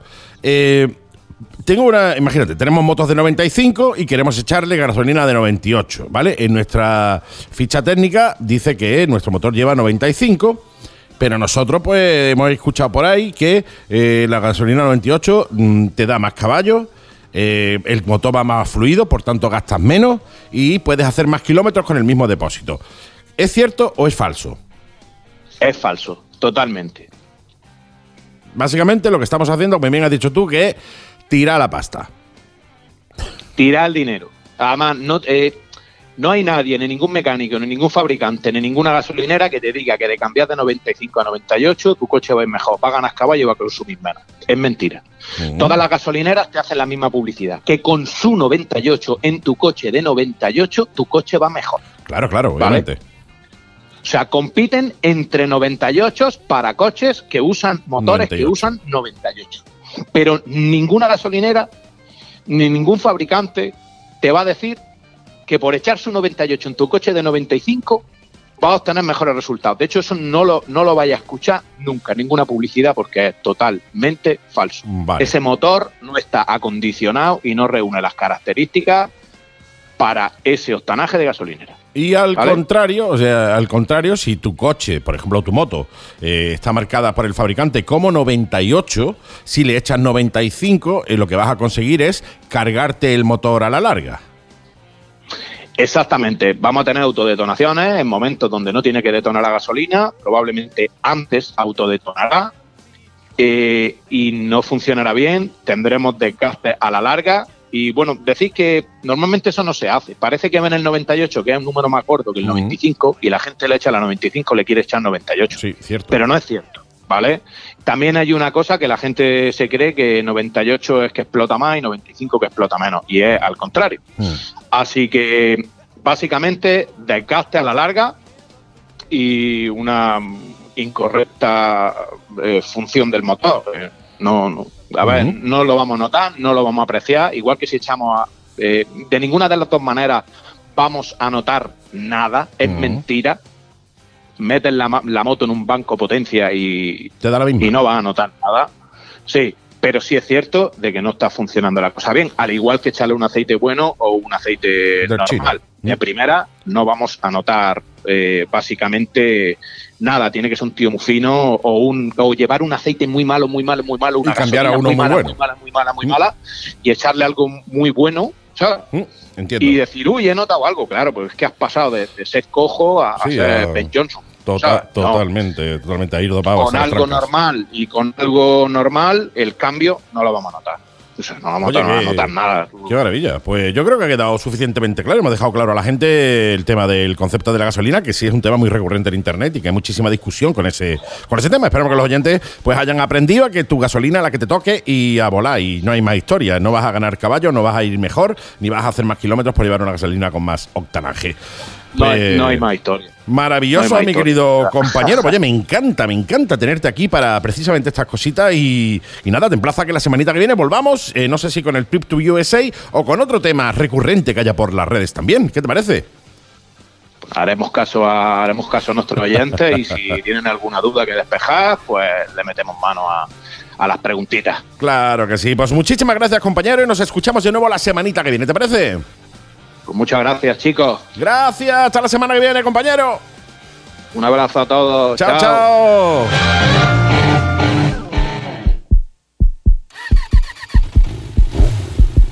Y os engañaría, mis queridos amigos oyentes, si no te digo que llevo una semana esperando este momento. Ya sabéis, y, y si no lo sabéis, yo os lo digo, que todas las semanas nuestro eh, queridísimo amigo Juan Carlos Toribio de IMU se acerca virtualmente o telefónicamente por el estudio a contarnos cositas súper chulas. Y la semana pasada hablamos de un tema interesante. Muy buenas tardes, don Juan Carlos. Hola, buenas tardes. ¿Qué tal? ¿Cómo estás? Lo primero. Tomando café. Eso está bien, eso está bien. Es una hora propia para, para tomar cafelito. Yo a las 7, de 7 a 8 de la tarde siempre me tomo uno y además escuchando el, el- el programa. Que le, le decía, le decía yo a los oyentes que eh, la semana pasada Y si no habéis podido escuchar el programa, te recomiendo que tienen los podcasts subidos directamente en iTunes o en Spotify. Entra, nos buscas como La Mega y Gas y ahí tienen los podcasts donde puedes escuchar este y todos los programas anteriores que se han subido todos al podcast. Que esta semana, pues íbamos a hablar de. eh, bueno, pues cómo. eh, y déjame que haga memoria y tú ya me corriges si es, es distinto. Cómo conducir una moto de más de 1200 centímetros cúbicos sin casco y que sea legal.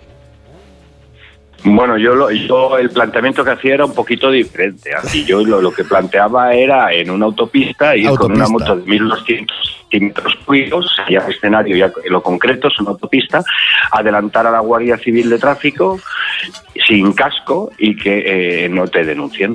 ¿Vale? Que no te denuncien, que te paren y que no, no te denuncien. Bueno, por supuesto que te pararían, ¿no? Como si te claro. casco te pararían, pero ¿cómo hacer para que no te denuncien? ¿no? Pues- ¿Cómo funciona esto para hacer que no te denuncien? Pues, ¿no? a- amigos, soy todo orejas, ¿eh?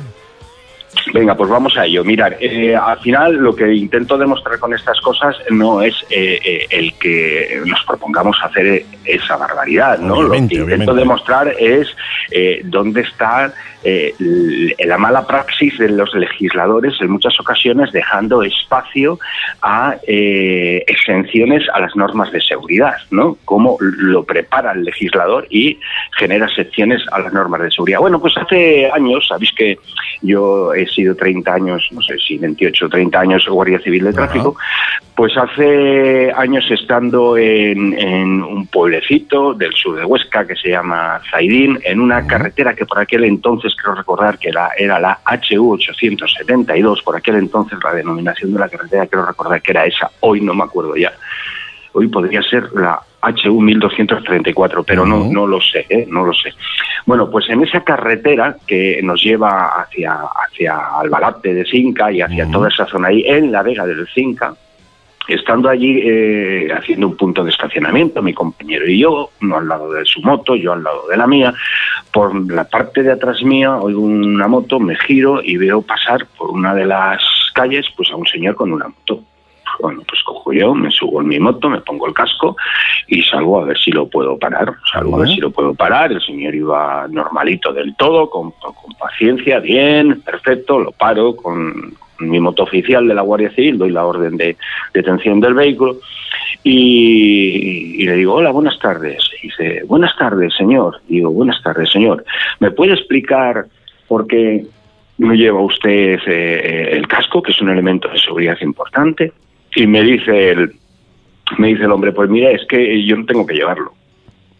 Y digo, "Oh, no, no, no. Y se me quedó la cara esa que, bueno, pues que se te queda, pues, pues, pues eso, como las vacas miran al tren. Hace poco he, le- he leído esa expresión, como las vacas miran al tren, Sí, pues igual. Esa, esa, o como las vacas nos miran a nosotros. Sabéis que las vacas es, uno de esos eh, obstáculos a la circulación que como se pongan en la carretera tranquilo, que espantarse no se espantan. No se, no se van a mover, ¿no? No se van No a se mover, van a te miran, pero, pero moverse no se mueven. Y, y- y si es de noche y los ojos están muy abajo, un día tendríamos que hablar de estas cosas, de Sí, identificación de animales eh, de noche y cómo se comportan los diferentes animales. Bueno, pero cambiando de, de rollo, pues, y volviendo a lo que estábamos hablando.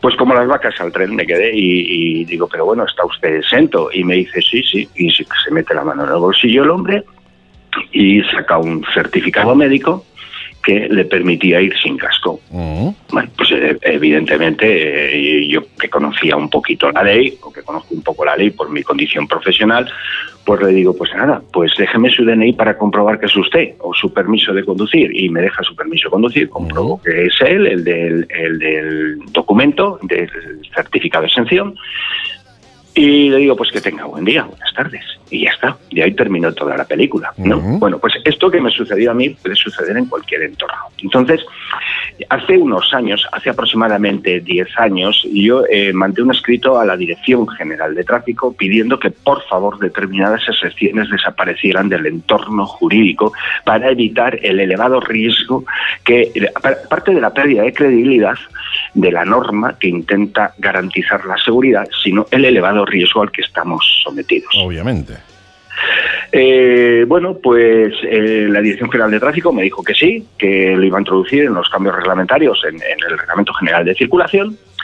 Y eh, a fecha actual, 10 años después, eso no ha cambiado absolutamente nada. ¿no? Bien, y voy a explicar Se cómo se está ese Se han dado se han dado prisa, se están dando prisa. No, no, lo de siempre, no, no, lo de siempre, es postureo. La, la Dirección General de Tráfico es una acción de postureo constante y es una entidad que además un día deberíamos de hablar de ella, eh, o si queréis un día hablamos, por ejemplo, de, de- de sus cuentas, Sí, de, de las sí, cuentas sí. de la Dirección General de Tráfico y os cuento cómo el Tribunal Auditor de Cuentas eh, este año, por ejemplo, pues no le ha pasado las cuentas y le ha dicho, oiga, es que lo está haciendo usted muy mal y el responsable es el propio director general de tráfico, Pere Navarro. Y eso Navarro, se lo ha dicho la Nuestro- Auditoría de Cuentas. Le ha dicho, es que ustedes no saben ni lo que tienen. Nuestro ¿vale? Para que veáis un poco lo que es la DGT, ¿no?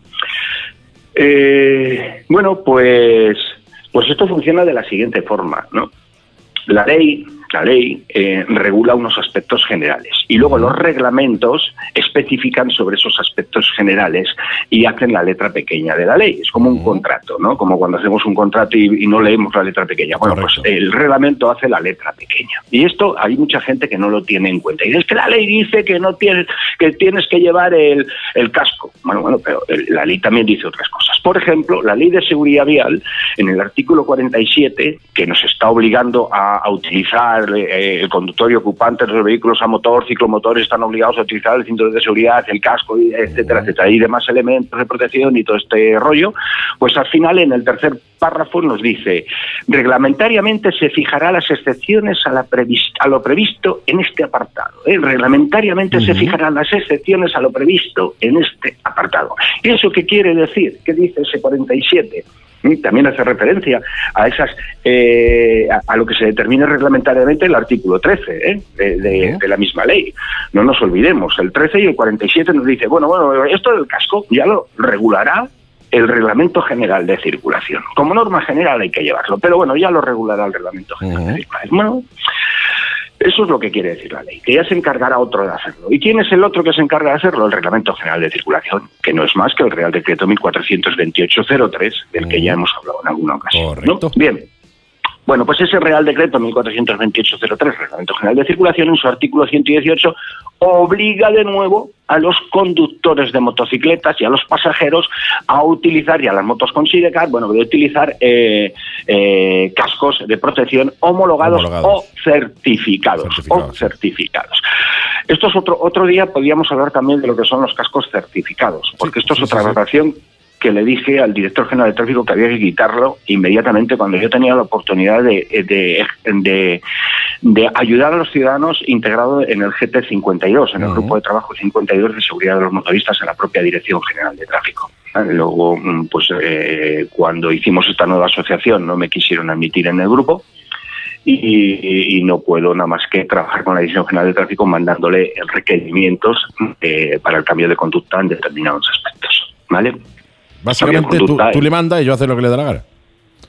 Eh, pues es que es así, es tal y como has dicho. Básicamente Sí, sí, es que básicamente. funciona así. Ellos hacen lo que les da la gana. Y algún día contaremos cosas muy interesantes. Bueno, todo es interesante en esto, porque al final es Tanto. levantar una alfombra, Candy, levantamos una alfombra y debajo está toda la mierda. ¿no? Y, alguien se encarga de barrer siempre para debajo de la alfombra. Sí, sí, totalmente. ¿eh?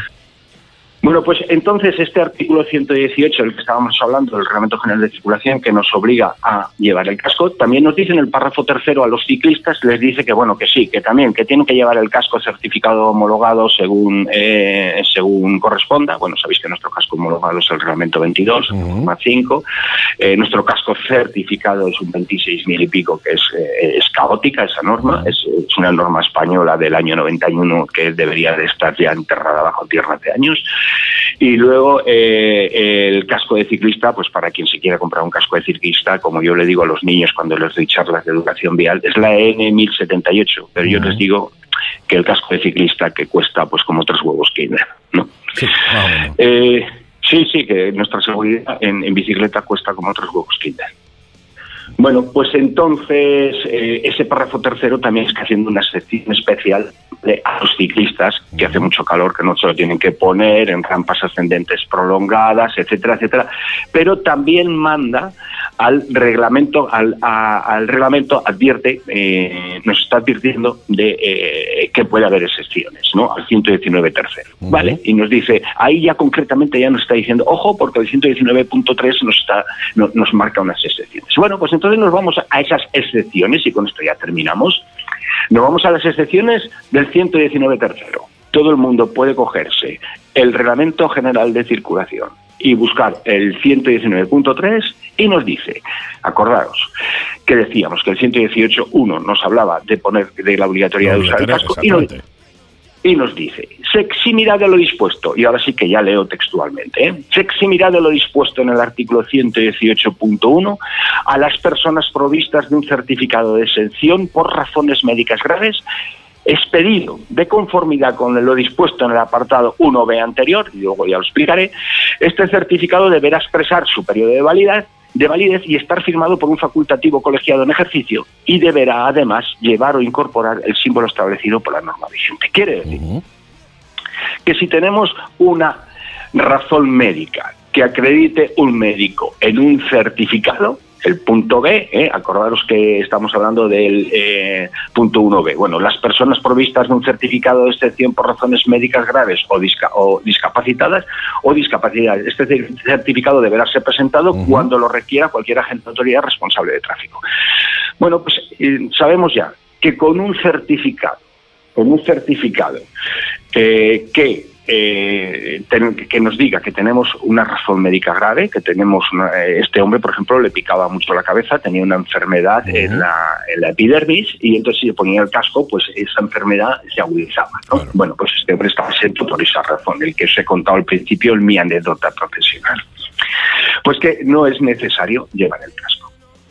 Bien, ante esta, ante esta historia que acabamos de contar, tenemos que tener en cuenta que hay determinadas enfermedades que son incompatibles con la conducción o que condicionan eh, nuestra conducción, nuestra eh, el, el poder tener un permiso de conducción. ¿Esto qué quiere decir? Esto quiere decir que tener, y que no se nos olvide, tener un permiso de conducción no es un derecho, es un privilegio. Totalmente. ¿vale? sí, sí. Entonces, determinadas personas podemos tener un permiso de conducir, pero otras personas no pueden tener un permiso de conducir. ¿Vale? Porque hay condiciones psicofísicas pues que eh, no permiten, por ejemplo, o conocimientos o actitudes o etcétera, pero que no permiten tener un permiso de conducir. Bueno, pues hay un anexo, el anexo 4 del Reglamento General de Conductores, que nos dice que enfermedades no pueden tener permiso de conducir. Bueno, pues eh, miramos esas enfermedades y fuera de, ese- de esas enfermedades hay otro grupo de enfermedades, por ejemplo, la claustrofobia, una enfermedad psicológica, ¿no? De alteración de conducta en espacios pequeños que puede generar ansiedad. La tinea captitis, que esto es eh, eh, la tiña de la cabeza, que es una, una infección que genera mucho picor. Eh, la psoriasis, que también genera picor. Eh, bueno, toda esa serie de cosas, pues podemos estar exentos y adelantar a una patrulla de tráfico con una moto de 1.200 centímetros cúbicos en una autopista sin casco de protección. Fijaros hasta qué extremo Hasta qué llegué extremo, ¿eh? a, sí, hasta qué extremo va la ley y a qué- hasta qué extremo eh, llegué a plantearme el hacerla gorda. Y hacerla cuando estaba de Guardia Civil de Tráfico, en el destacamento de tráfico de Fraga, dije, voy a llamar a la prensa, la voy a poner delante de la esplanada de la Nissan, que delante teníamos un taller que era la Nissan y tiene una esplanada grande. La voy a poner ahí, voy a salir de servicio sin casco con un certificado médico que acredite que no tengo que llevar casco. Y voy a salir sin casco para generar un pollo tan gordo que quiten inmediatamente la sección del 119.3. Fuerte, Pues me acojoné, me acojoné. Hombre, lo ibas a, ibas a liar una muy gorda, ¿eh? Llegas a hacerle Sí, sí, y una muy, gorda, ¿eh? Vaya Lo tela, ¿eh? reconozco. Primero me planteé pues eh, el daño de imagen que le iba a hacer a la Guardia Civil. Totalmente. Mm, Luego me planteé eh, que podía generar conductas eh, copia, conductas Sí, espejo, y altamente peligrosas. Y, y luego me planteé que me podían meter el chuzo, un cañonazo, como consecuencia de la falta de uniformidad. ¿Vale? Y digo, son capaces de, no me pueden dar porque llevo la sesión del 119.3, o sea, Sí, no me pero pueden sacudir. no lleva el uniforme completo, te falta el casco. Efectivamente. Y entonces dije, pues mira, mm, ¿sabes qué hago? Pues que eh, hago un escrito a la Dirección General de Tráfico intentando que esto cambie. Y hasta hoy no ha cambiado nada. Qué fuerte, qué fuerte me parece. Eh, desde aquí, obviamente, eh, abogamos a todos los oyentes a que te pongas el casco. El casco no te lo pones solo porque te vayan a quitar la multa, te lo pones porque si te caes no te partes la cabeza, ¿no? Partiendo de esa base. Pero que es curioso, es curioso que eh, a día de hoy haya excepciones a la norma de, llevar el casco cuando se supone que es uno de los elementos de protección eh, necesarios y además de los que más salvan vida, porque eh, te, te puedes partir un brazo, te pueden amputar un brazo, ahora como te partas la cabeza o te amputen la cabeza, amigo, poco puede hacer, aunque bueno, mucha gente no tiene la cabeza eh, nada más que para aguantar su pelo o su pelazo bonito. Pero bueno, eso ya son otros otros temas. El otro día eh, entré, eh, bueno, no entré, pero sí vi una discusión en redes sobre que el. eh, bueno, me pilló un poco de refilón, ¿no? Con el tema del uso de los guantes. Yo acabo de subir un vídeo a, a 7 Motoblog, que ya aprovecho, oye, suscribiros todos los oyentes, 7 Motoblog en YouTube, del tema de, de guantes. Y entré en una pseudo discusión con, eh, con un seguidor diciendo que, que eh, nos obligaban a eso porque el problema lo tendríamos nosotros, o sea, es como una autoprotección eh, y que ello, bueno, pues que a este oyente pues le daba mucho coraje el hecho de que le obligaran a llevar el casco porque si se mataba, se mataba él solo, ¿no? Y si no se tenía que poner guante, pues las manos se las trozaba él solo, ¿no? Fue una discusión agradable en el sentido de que fue, bueno, no fue la típica discusión de pelea, ¿no? Sino él, pues, él ponía su- sus temas, yo le respondía y tal. Fue algo que me agradecí incluso, que haya gente todavía que discuta sin querer tener eh, que llevar la razón a base de imponer o insultar o lo que sea, ¿no? Con lo cual, es un tema que también me gustaría que tocásemos en, en un futuro, ¿no? El. eh, eh, ¿Por qué, no? ¿Por qué se hace una ley en la cual nos protege a nosotros mismos cuando nosotros mismos no queremos ir protegidos, ¿no? Por llamarlo de alguna manera. Bueno, aquí en el tema de guantes eh, sí podemos hablar otro día porque es un poquito extenso, pero resumiendo. El- en enero del año 2017 mandamos un informe especial a la Dirección General de Tráfico eh, explicándole eh, cómo se nos estafaba a los motoristas con el tema de guantes y además advirtiendo, porque sabéis que los guantes, que deberíamos hablarlo, tienen que cumplir la norma, la Efectiva. N3 de 594, ¿vale? Tienen que cumplir una Exacto. norma y, y tenemos un 83, según los estudios que nosotros hemos hecho actualmente, un 83,3% que, eh, que no cumplen con esa norma. O sea, señor. un 83%, del, un 83 del mercado no cumplen esa norma. Pero fijaros, es que lo ridículo del todo es que eh, cuando nosotros hacemos la pregunta a la Dirección General de Tráfico, y ahí lo voy a dejar, ¿eh? de eh, por qué eh, fallecen los motoristas en los accidentes de tráfico, cuál es el mecanismo lesional que se genera o cuáles son aquellos mecanismos lesionales que se generan, si ellos saben por qué mueren los motoristas en las carreteras, la Dirección General de Tráfico nos dice que no tiene ni puta idea, por escrito. ¿Vale? Nos dice, eh, no tengo ni idea. De, de- de- de todas formas, mira que hablo mal, ¿eh? tengo que hablar un poco mejor, ¿eh? tengo que corregir estas cosas que digo. Todo lo tuyo. Somos, es que me doy cuenta somos, cuando ya, ma- suelto. somos ya mayorcitos, somos ya mayorcitos. Sí, pero es que lo, lo suelto y no debo hablar así pues, en, en el aire, en, en un micrófono abierto, leche. Estamos, bueno, estamos, pues estamos con amigos. ¿eh? Tenemos un montón de oyentes detrás que son todos amigos, ¿eh? Estamos en casa. Ya, ya, pero hay que hablar mejor, Andy. Estamos hablando en público. Yo hablo muy mal. cáspita, caracoles. Ya, cáspita. Venga, pues, pues eso, pues entonces. eh, Emitimos este. Lo que se estaba diciendo es que eh, intentan ponernos eh, por obligatoriedad el uso de los guantes sin saber Claro. eh, cuál es el mecanismo lesional que mata a los motoristas, que efectivamente no son las lesiones en las manos, y además mantienen la excepción de el uso de el no uso del casco de protección de la que hemos hablado. Sí, o sea, señor. dicen, ustedes están perdidos, desorientados, les capitanea el barco alguien que no tiene ni idea de navegación, ¿vale? Y están perdidos. O sea, actualmente la Dirección General de Tráfico es un colegio de náufragos. Sí, sí, bueno, Pero no para la actualmente y, de hace, años, ¿eh? No es de, Te enseña a no perderte en ahora, materia sí, de seguridad vial. Totalmente. Yo, yo tengo claro que hasta, hasta que no llegue un motero o un motorista eh, como director de la Dirección General de Tráfico, no va a cambiar absolutamente nada. O sea, Hasta que no llegue un usuario de verdad, motorista, que salga los fines de semana, que realmente conozca eh, el, daño que nos hacemos y, tal, no va a cambiar absolutamente nada. Mientras pongan eh, a gente que, bueno, que están bien puestos ahí, al igual que cualquier otro ministro, que, bueno, lo ponen ahí porque tiene que estar. eh, un ministro de Educación y el tío resulta que es economista, por decirlo de alguna manera, eh, al final vas- vamos a seguir todo igual, ¿no? Yo abogo por el que el próximo director general de, tráfico sea un motorista, sea un tío que sepa de moto, que sepa a lo que nos enfrentamos y que se preocupe por la moto, al fin y al cabo, ¿no? Yo en este, en este caso pienso un poquito diferente. Creo que me da igual lo que sea, pero se tiene que dejar asesorar.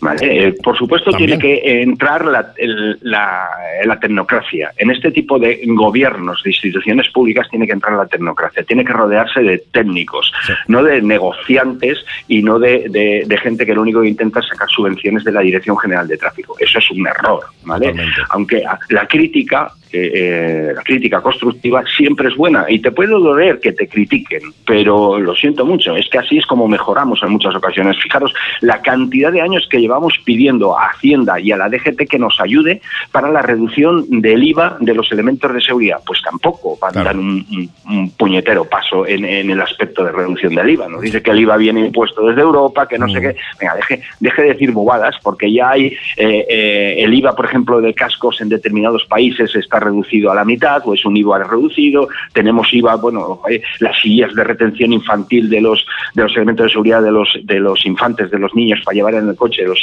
las, ¿cómo se Sí, llaman? Las sillitas estas. Pues las sillitas estas pues también eh, eh, en, en todos los países, en muchos países eh, están exentas de IVA, que sé que, hace poco a ESBI, a la que pertenecemos, la, Alianza Española de Seguridad Infantil, a la que pertenece Unión Internacional para Defensa de los Motociclistas, pues eh, hemos, eh, estamos trabajando en que eh, se retire ese IVA de los sistemas de retención infantil. Bueno, el siguiente paso será pedir que se retire el IVA de los cascos como elemento de seguridad obligatorio y a medida que vayan introduciendo eh, elementos de seguridad obligatorio ir pidiendo eso. Pero lo, lo pedimos y nos contestan que no, eh, no, tenemos un problema muy grave y cuando hagamos una manifestación dura y salgamos de esa pandemia, que vamos a hacer una manifestación dura, una manifestación nacional dura, acordaros que la última fue el 27 de octubre con 27 manifestaciones en toda España, del 27 de octubre del 2020, volveremos a salir a la calle, haremos presión social y hay que cambiar las cosas. Hay que cambiar las cosas en los despachos, estoy de acuerdo, pero Sí. sin presión social no se No cambia. se las cambia absolutamente nada. Y ahí estaremos, ya te digo yo que ahí estaremos toda la gente de la Mega Gas apoyando cuando se haga dicha manifestación y se termine todo el tema de la pandemia. Pues oye, mi querido Juan Carlos, ha sido un verdadero placer. La verdad es que me, me- me- me mola, me mola. Ya te digo, te lo dije la semana pasada y te lo digo esta. mm, Cada día me mola más esta sección a mí y a los oyentes. Es una sección que es absolutamente necesaria y que además nos aporta, eh, cuando menos, claridad a los usuarios de- de- del mundo de las dos ruedas que no viene mal, que no viene mal tampoco, ¿eh? Un verdadero placer, compañero. Venga, pues un, un placer. Y, recordar una cosa muy importante, una sociedad dormida puede ser violada en cualquier momento. Absolutamente, hay que despertar. Y para eso tenemos a IMU, además yo os recomiendo eh, que meteros directamente en seguridadmotociclistas.org y asociaros, son dos euros y medio al año, o sea, al mes, 30 euros al año que no es nada para lo que podemos eh, recibir y lo que recibimos y lo que he recibido yo y estoy recibiendo por parte de, IMU eh, a, día, a día de hoy. Con lo cual os lo recomiendo a todos los moteros, motoristas, motoadictos, a todos vosotros, llamaros como os queráis llamar. Eh, entrad directamente en seguridadmotociclista.org y os asociáis a IMU, que son dos euros y medio al mes, o sea, 30 euros al año. No es nada, nada, nada. Seguro que en, desay- en café te gastas más dinero un mes que lo que te vas a gastar en un año. Y así, entras en una asociación, nos, eh, nos hacemos más fuerte todo el colectivo motorista y podremos defender mucho mejor nuestros intereses y nuestras eh, nuestra seguridad, al fin y al cabo, ¿no? Eh, nos podremos defender mucho mejor de, muchísimas cosas que nos hacen mucha, mucha, mucha pupa. Mi querido Juan Carlos, un verdadero placer como siempre y nos escuchamos de nuevo la semanita que viene, ¿te parece? El placer es mío. La semana que viene nos vemos. Ubes. Un placer y como siempre te digo, mucho cuidado en la carretera, ¿eh? Gracias.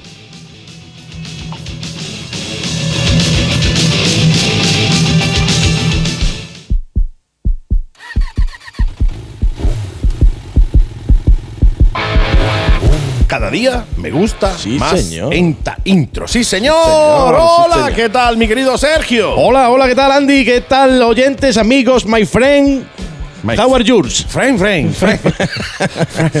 frame, frame, frame, frame. Bien, bien, bien. Y ahora que eh, estás por aquí para darnos la agenda, mejor todavía. Claro, claro. Yo te voy a dar la agenda, ¿me toma? Venga, ya la tengo yo. Gracias. Hasta la semana que viene. La semana que viene. Chao, chao. Vaya tela, vaya tela.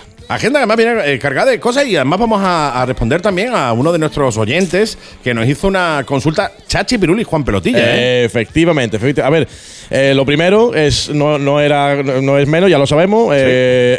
Málaga, capital. Pues confinamiento, Sí. ¿sabes? El nivel 4 grado 2, o sea que la hemos liado otra vez.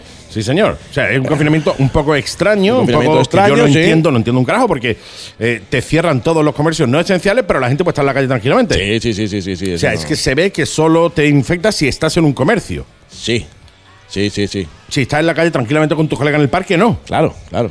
Sea, es un confinamiento que yo no llego a entender, tío. No. Ponme el comodín de la llamada. Tú, tú, tú, Tú, tú, Está comunicando. Está comunicando, está comuni- comunicando. Está comunicando. Nah, esto nada. es una broma de la temporada pasada, ¿vale? Exactamente. Bueno, pues ya eh, evidentemente, efectivamente, eh, agenda pues seguimos sin tener porque evidente no se puede, no se puede, sí se puede, no se puede. Bueno, Sí. con lo que tú acabas lo, salir por tu barrio o tus cosas. Lo que tú acabas de decir, pero para evitar problemas, pues eh, no, se sale y ya está, ¿no? Ya está. Entonces, eh, entrada, entrada, camiseta de esta semana. Coyotes, señor! Co- Coyotes Málaga. Coyotes. Camisetón, tío. Camisetón de Coyotes Málaga. Eh. Muchas gracias. Salimos con la camiseta en el canal 7 Motoblog para que lo quiera ver esta semana con, con, con, con, la camiseta de Coyotes Málaga. Y ahora, como, Suscríbete. como tú bien has dicho, acabas de decir, pues esta semana volvemos, volvemos a dar las gracias porque está funcionando. Muy nos bien, ¿eh? Encanta, nos gusta que interactuéis. Los oyentes, pues nos están mandando sus mensajes, sus consultas, sus ideas, eh, preguntas, aportaciones muy sí, sí. interesantes que semana tras semana eh, os vamos a, a contestar y os vamos a resolver. O por lo menos intentarlo. O por lo menos, in- intentarlo. intentarlo. Si no sabemos resolver tu problema, te ignoraremos. Totalmente. Así es. Como por ejemplo, vamos a ignorar al que la semana pasada nos preguntó por el tema de eh, el, el- que te miren, alguien que te pueda echar una mano para el tema de comprar una moto de segunda mano. Sí, Porque lo- como Witty no ha venido hoy, Claro. no ha podido venir, eh, con el tema de la restricción, el hombre no ha podido venir, las cosas como son, pues Pues te hemos ignorado. Te ignoramos. Te ignoramos. Eso sí, la semana que viene no te vamos a ignorar, ¿vale? Mi querido oyente, no me acuerdo tu nombre, que nos preguntaste. La semana que viene estate atentos porque te lo resolvemos la semana que viene. Que Eh, efectivamente. Bueno, a alguien para que Witty pueda venir por aquí. Eh, efectivamente, contaremos con Witty y su respuesta a esa consulta. Sí, señor. Que hoy no ha podido ser, como dice Andy, pero eh, como ya lo tenemos preparado para la semana que, que viene o algo, pues. Iba a entrar por teléfono, eh, pero. no, no entra porque es grande. porque, pero no, no cabe. O sea, No, es un tío grande, grande, entonces no ha cabido. Hemos intentado empujar y apretar, pero no ha cabido. Ha entonces hemos decidido que entre por las puertas, que por las puertas sí entra. Que, es más- que la puerta más grande. La puerta hemos tenido que abrir la puerta grande. Sí, sí, De la hecho, grande. La del estudio, la puerta grande. Claro, él por la del Imaginarium, la chica no entra. Esa no entra. Y, por y- y la grande. Y yo por la del imaginario entro a, ver, a las piernas. Las piernas, sí, Después ya ya, me quedo encajado a la En la barriga, así, dices tú, ¿no? Entre barriga y cabeza y no hay manera de cruzar, ¿eh? Sí, sí, me tuvieron que sacar una vez la- la- los, Los chicos, los bomberos. los bomberos, los Sí, Un bomberos. abrazo para todo el grupo de bomberos. La- eso sí, de la pechada de rey que se dieron fue chica, ¿eh? Sí, tardaron en sacarte, ¿no? Sí, sí, entre, que, el Eh, eh, cachondeo, los las vídeos, fotos, los los vídeos, y pito flauta, estuvimos allí tres horas. y con un poquillo de aceite, como todo en la vida, con un poquillo de aceite entra, y sale. Entra, entra, y sale. Entra y sale. Sí, señor. Bueno, pues esta semanita, ¿qué vamos a hacer? ¿Qué vamos a hacer? Pues mira, vamos, esta semana vamos a mencionar a tres personas porque nos da tiempo. Sí, una, dos y tres. Una, dos y tres, correcto, Sí, señor. Ya está. Tres personas. Tres personas. Tres personas. Se dice pronto. Tres personas. Sí, rápido. Entonces, desde, desde Cáceres, desde Cáceres, Extre- señor. Extremadura, Cacereño ahí. Vamos a agradecer los mensajes y llamadas que, ha- que han sido varias, han sido varias, se agradece, aportando grandes ideas. Eh, pues entonces saludamos a nuestra María Pichu. Sí, señor. Un abrazote, María. María, que está allí en Cáceres, pero esta mujer es de Huerva. Y a Andrés Parteviela. Mm. Andrés Parteviela, que sí es de Cáceres. ¿Quiénes, quiénes pues están, están preparando una, una pequeña entrevista que no vamos a desvelar? ¿Para qué? Pues para Por- que sea sorpresa. Para que sea sorpresa. Si la develamos ya. No es mm, sorpresa. Ya no es sorpresa. No es ya, sorpresa. Ya no, ya no sirve para nada. Entonces, eh, decir, como ya hemos comentado alguna que otra vez, que pertenecen al 6%. Han mandado un mensaje, creo que a ti te lo mandaron también, Andy. Sí. Que te explicarán ah, mejor, más detalladamente, eh, por qué se llaman así. Es un, tienen presencia internacional. Y el nombre, así en resumen, viene dado por un estudio que se hizo que dice que ese es el porcentaje de moteros que usan la moto todo el año. Sí, sí, sí. El resto de moteros son moteros de weekend o de vacaciones o de, de vez en cuando. Pero Efectivamente. solo el 6% somos los moteros que lo utilizamos todo el año. todo el año. Entonces, esta familia eh, nos, va a, nos va a ir aportando, aparte de esta entrevista que va a ser muy interesante, Interesante. pues nos van a ir, nos han comentado que nos mandarán rutitas chulas, chulas, que yo sé que van a estar muy chulas por Huelva, Qué guay, tío. por Huelva De ida y Huelva. y de Huelva y por Cáceres. Mola. Cáceres, me consta, me consta que esta familia ya ha recibido a muchos de nuestros compañeros y los ha llevado de ruta por allí. Qué guapo, tío. Y he visto vídeos, he visto mm, vídeos de algún youtuber o algún amigo nuestro conocido que hacen rutas espectaculares. Qué maravilla, qué maravilla. Con vistas fantásticas y tal. Pues nos la van a ir aportando, la iremos comentando. ¿Cómo podéis hacer cualquiera de vosotros Sí, señor. A un teléfono que te va a decir Andy? Sí, señor, el 653-200-600. 653-200-600. Ese es el teléfono al que tienes que eh, dirigirte a. eh, pues, ¿para qué? ¿Para qué? Para esto.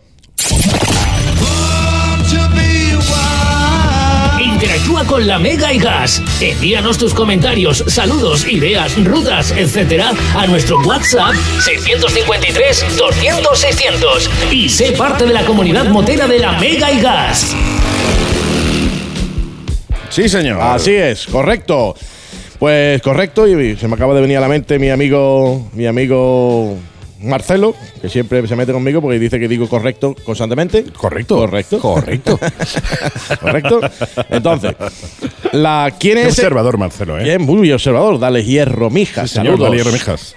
Entonces, la tercera persona que vamos a mencionar, vamos a mencionar, va a ser a nuestro compi, amigo, un fenómeno, el amigo Aitor Tortuguita. Sí, señor. Qué tío más grande, ¿eh? Aitor. manda audio- audio- audios cortos Audios. de solo ocho minutos y esas cosas. Sí. Ah, pero esto es un fenómeno es un y fenómeno, según es un fenómeno. y según tengo aquí que me han pasado, me han pasado, pues este hombre está a caballo entre Castrourdiales y Santander dependiendo de la época, es lo que yo he leído. Dependiendo Sí, de la época, sí, entonces sí, me imagino, correcto. me imagino que correcto, ¿no? Correcto, correcto. hay una época que está en Castro Urdiales y hay otra época que está en que Santander. está- que ¿De qué en- depende? De la época. De la época. Ni más, ni menos. Ni menos, ni more. Entonces, para los para los, los interesados, esto es Cantabria. sí. Esto es Cantabria. Aprovecho aquí brevemente, porque en Cantabria también tenemos a nuestro amigo Fran Pardo. Sí, señor. Nuestro amigo Fran Pardo, que en el primer confinamiento pues nos tuvo muy entretenidos. Y entonces a este compañero, Aitor Tortuguita, no sé cómo quieres que te llame, yo te voy a llamar Tortuguita, Tortuguita, Tortuguita. te voy a llamar Tortuguita. Pues este compañero nos escribe y nos dice lo siguiente, ¿vale? Sí. Leo. Dice, una pregunta, el año pasado, 2019, estuve por Málaga. Pregunta muy tonta, te rectifico, no hay pregunta tonta. No hay pregunta tonta, hay respuesta imbécil. Exactamente. Eh, para saber hay que preguntar, con lo cual Sí. las preguntas no son tontas. Y que me quedé con las ganas de hacer una foto con mi bichín. Mi bichín es su moto en el Tajo de Ronda. Y me dice, o me pregunta, ¿hay alguna pista que no sea la bajada por la zona del, del acueducto? Bien. Sí, porque esa bajada de decir que como te haya llovido y no seas muy bueno con la moto, es complicada. Claro, a ver, ahí es complicadilla. A ver, Tortuguita, hay muchas cosas. Entonces yo voy a intentar explicártelo lo mejor posible y abrirte, y abrirte el, el- el mapa todo lo que pueda. Entonces, lo primero que te que quiero decirte es que te apuntes mi teléfono, claro. Sí, sí, sí, Te sí. apuntes mi teléfono, 670 68 18 90. O bien nos sigas, como muchas veces hemos dicho, en la página Facebook eh, Motoeventos Málaga el Suizo. Correcto. ¿Para qué? Pues para que la próxima vez nos llames, tío. Claro, cada vez que venga por aquí por Málaga, una Bueno, llamadita. Tú vas a por allí. Tú vas a ronda y no me llaman. Che, ¿Cómo es? Vamos. Madre mía, esto no puede ser. Bueno. Pues eh, efectivamente, amigo Tortuguita, las fotos que tú ves desde allí abajo, desde la parte baja del Tajo de Ronda, no son un montaje. Son ciertas, Son- absolutamente ciertas. Son ¿eh? ciertas y te lo confirmo en primera persona. Son completamente ciertas. De hecho, os acordaréis los oyentes que el 2020 realizamos un evento que se llamó Ruta Tesoros Sí, Malagueños. señor, que se realizó la primera, la primera, la primera edición, Lo, puedes, lo puedes ver en, Sí, señor. en Fue- Facebook. Fue brutal, fue En una cosa preciosa. Exactamente. Entonces, ahí eh, uno de los puntos fue ese mismo, ¿no? Entonces, ¿qué te indico? Pues sí, efectivamente, la, con la lluvia, con la lluvia es complicado, Hijo, hijo, complicado hijo, entrar esa entrada que dices por el casco antiguo y por ese, por ese giro que tú dices de 180 grados, lo que hay ahí en medio es la, la puerta de Almocábar. Almocábar, ahí es donde tú diste el, el giro de 180 grados o haces la media raqueta y, y entras y entras un poquito un poquito más cómodo, ¿no? Ronda, como, como siempre hemos dicho, desde que, desde que pasas al casco antiguo, yo creo que ya no hay nada feo. Ronda es bonito hasta el nombre. Hasta el nombre. O sea, hasta el nombre, ¿eh? O sea, es espectacular. Porque tú vas por allí, claro, las calles, casco antiguo, pues adoquinados o, o como decía el compañero, ¿cómo era? canto rodado. Canto rodado, Canto canto rodado, rodado. perfecto, ¿no? Entonces, eh, la solución, la solución, efectivamente, como has mandado un, un segundo mensaje, es la carretera de los molinos. Esa es, esa es la, la alternativa que por un lado no tiene ni tanta cuesta pronunciada, ni tiene el canto rodado o eso, esos adoquines.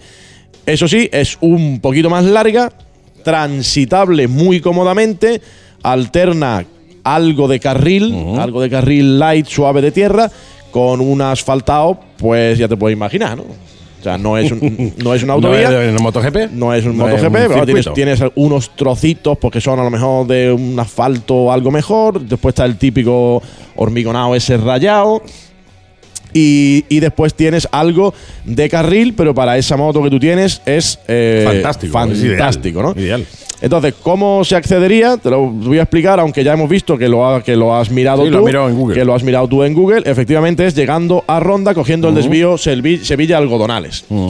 Sevilla Algodonales, cuando coges el, el desvío Sevilla Algodonales para la carretera de los Molinos, tienes dos entradas. Una es una vez que pasas ya Ronda, en una paella derecha que hay, y la otra es desde la parte norte, por decirlo de alguna manera, de Ronda. O sea, digamos, en la punta contraria de donde, de donde, en- de donde entraste tú, ¿no? Correcto. Entonces, si nos sigues por el canal de 7 Motoblog, que lo vas a hacer, lo vas a Seguro, hacer, seguro, seguro, seguro, te voy a poner una foto Sí. desde ahí abajo. Para que veas tú realmente que existe, que es verdad. Que, que- exactamente. que además fue uno de los, de los pasos obligatorios De de, los pasos obligatorios. De la, de, de la, bueno, la- el evento que se hizo el año pasado. eh, Efectivamente. Tesoro Entonces- malagueño. Entonces, la foto que te voy a poner, pues, eh, es de las tres motos de los organizadores que hicimos ese evento. Eh, sí es verdad que una de las motos pues, es una, una Tiger 1200, la otra es una BMW GS 1200, pero la mía es una, Una R1. R1, una R1, la ¿eh? mía no se es, nos olvide. La mía es una R1 y te mandaré, te mandaré la foto, ¿no? Entonces, en la ruta Tesoros Malagueña esa que hicimos hubo 120 inscritos. Y si os acordáis, se hizo por, por tiempos. Unos salían para un lado y otros salían para otro, en el sentido de la aguja del reloj, y otros salían en el sentido contrario de la aguja del reloj.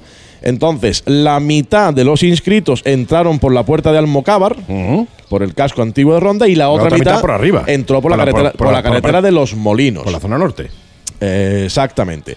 Entonces, lo que yo veo de malo del día que fuiste tú, Tortuguita, es la lluvia. Que cayó agua repellada. Exactamente. Entonces, eh, la lluvia unido a que, como comentas tú, moto grande hace que la tienes nada, no invita a. A tirar por ahí. No invita a No tirar. invita a tirar por ahí. No invita, eso es verdad, ¿no? Entre que los cantos rodados, como bien dices tú, eso no agarra tampoco mucho, que digamos. Efectivamente.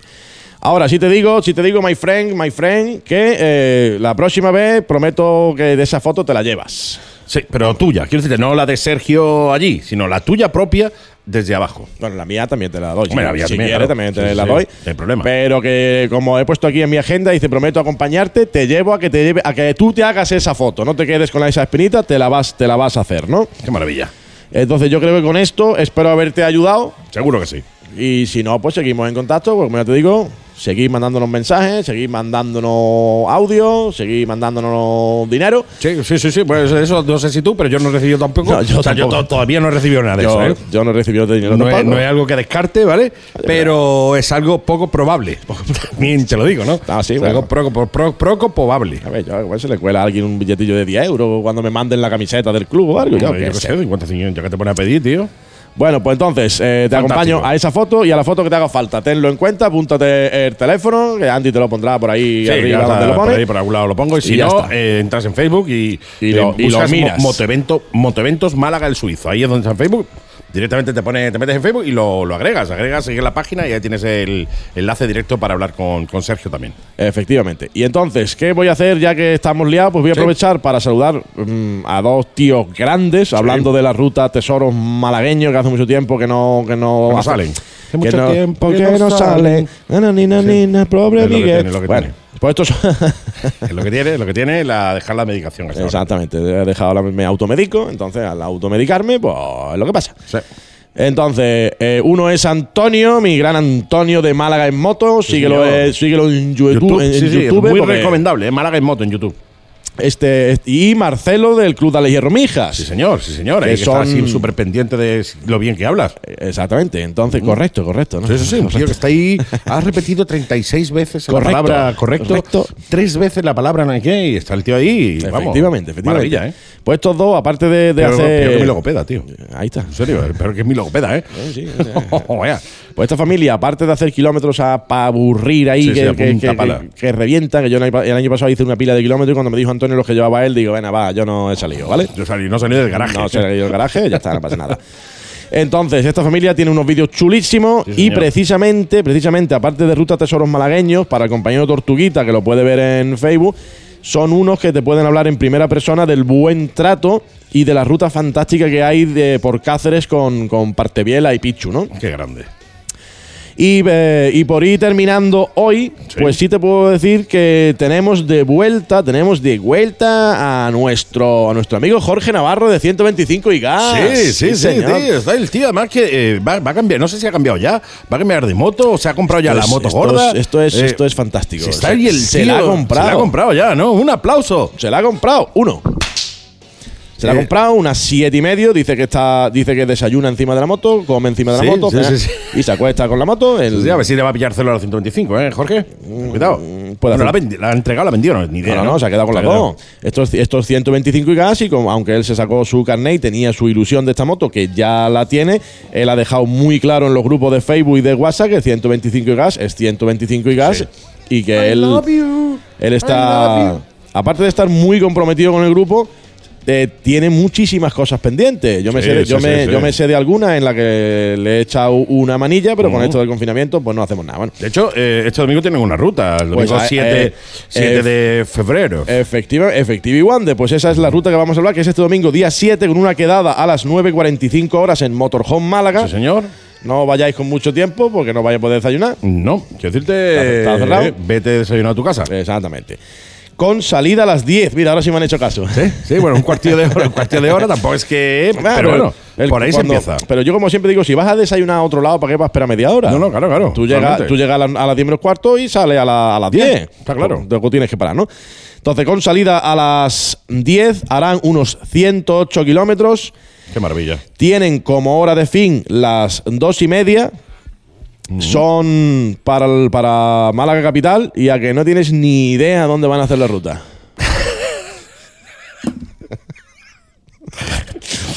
Muy lejos, ¿no? No. muy lejos, muy lejos, ¿no? A lo mejor llega a Puerto La Torre. A Campanilla. Y justito, ¿eh? Olías y los montos. Ya. ¿Cómo te ha quedado? Pues bien, bien, bien, bien. Me he quedado fantástico. Pues ya está. Es que tampoco puedes Eh. hacer mucho más. Quiero decirte, eh, si empuja un poquillo más, te sales. A ver, es, es haciéndola con todo cerrado, una ruta por los montes sin salir del municipio y ya están ahí la gente, pero va a salir, pero estamos encerrados. Sí, O sea, sí, sí, sí, sí. eh, esto es un tema complicado que, Mm, no, complicado. Vamos, que no vamos a hablarlo porque si no nos, nos dan aquí No, hombre, las, vamos, 12, hecho, las 12 de la noche. Es algo que yo ya siempre digo por activa y por pasiva. Este confinamiento es un confinamiento mm, que yo no entiendo. O sea, cierra los negocios a las 6 de la tarde, pero sin embargo todo el mundo puede estar en la calle hasta las 10 de la Claro. noche. O sea, ¿de qué sirve? No, no entiendo que sirva de nada. Te he mencionado, te he mencionado, Andy, a ti en este grupo que hablamos, 125 y alguno otro, Sí. cuando dijiste la semana pasada que si quieres que la solución sea otra, haz Pues, otra haz cosa. otra cosa. Sí, quiero decirte, si siempre haces lo mismo, siempre vas a obtener el mismo resultado. Si quieres un resultado distinto, haz algo distinto. Haz otra cosa. Efectivamente, sí, señor. Pues ya está, Andy, que es de noche, tío. Sí, sí, ya nos tenemos que ir. Porque claro. además no se nos echa, se nos echa el tiempo encima. Claro, el Le toque de el- que- el toque on, de queda on, y toque de queda, todas esas cosas, ¿no? Y- pues mira, voy a cerrar la agenda. Agenda Cerrada. Sí, señor. Agenda cerrada por esta semana. Recordaros eh, que, eh, como siempre, os decimos, y de hecho te lo voy a poner ahora de nuevo para que no te falte ni gloria bendita. Interactúa con la Mega y Gas. Envíanos tus comentarios, saludos, ideas, rutas, etcétera, a nuestro WhatsApp 653 200 600 y sé parte de la comunidad motera de la Mega y Gas. Sí, señor. Interactúa con nosotros a través del WhatsApp del 653 o a través de las redes sociales, la Mega y Gas en Facebook. O a través de la Mega Costa del Sol, en Facebook y en Instagram, o bien a través de Motoventos Málaga del Suizo, ¿no? Será porque no te damos opciones para que tengas eh, facilidad de conectar con nosotros, seas de donde seas y digas lo que quieras decir, ¿eh? Aquí estamos abiertos a, a cualquier comentario, cualquier ruta, cualquier sugerencia, all around the, world. Ya tu- lo sabes, ¿eh? tu, tu permiso, 20 segundos. 20. La semana pasada que mencionamos a Gustavo con el Torcal, Sí, señor. le hizo mucha ilusión a mi amigo Gustavo. Sí, más ilusión le hizo al Torcal. A más ilusión le hizo al Torcal. el señor Torcal, Tor Y- de nombre, que y- ya sabéis que es un superhéroe. Ella ha dicho, "Mm, gracias por venir de día. Sí, Sí, sí, sí. efe- efectivamente, no me acordé de decir, Gustavo, sobre la marcha Málaga. Sobre la marcha Málaga. Ahí lo dejamos. Gustavo sobre la marcha Málaga, que fue uno de los eh, afortunados de poder ver el Torcal de día, sí, señor. Pues oye, con esto y un bizcocho, nos escuchamos la semana que viene. Nos escuchamos, por supuesto, no falto a esta cita. A las siete Falto de la tarde. Claro, claro. Claro a- que sí. A la que tú me digas. A la hora que tú quieras. A las 7 de la tarde, ya sabes, todos los jueves. ya en la llega Mega menos diez. y Gas. Va a llegar menos 10 justito para sentarte y ponerte a hablar. Sí, señor. Uh, eso- esto, nos despedimos como siempre. Eh, primero, un abrazote enorme. Gracias por estar ahí. Es un placer teneros ahí detrás siempre. Siempre, siempre. Y como, como cada semana nos despedimos de la mejor manera posible. Si la cosa se complica, si la cosa se pone fea, metes sexta, la mega. Y gas. Hasta la semana que viene. Chao, Adiós, chao, chao.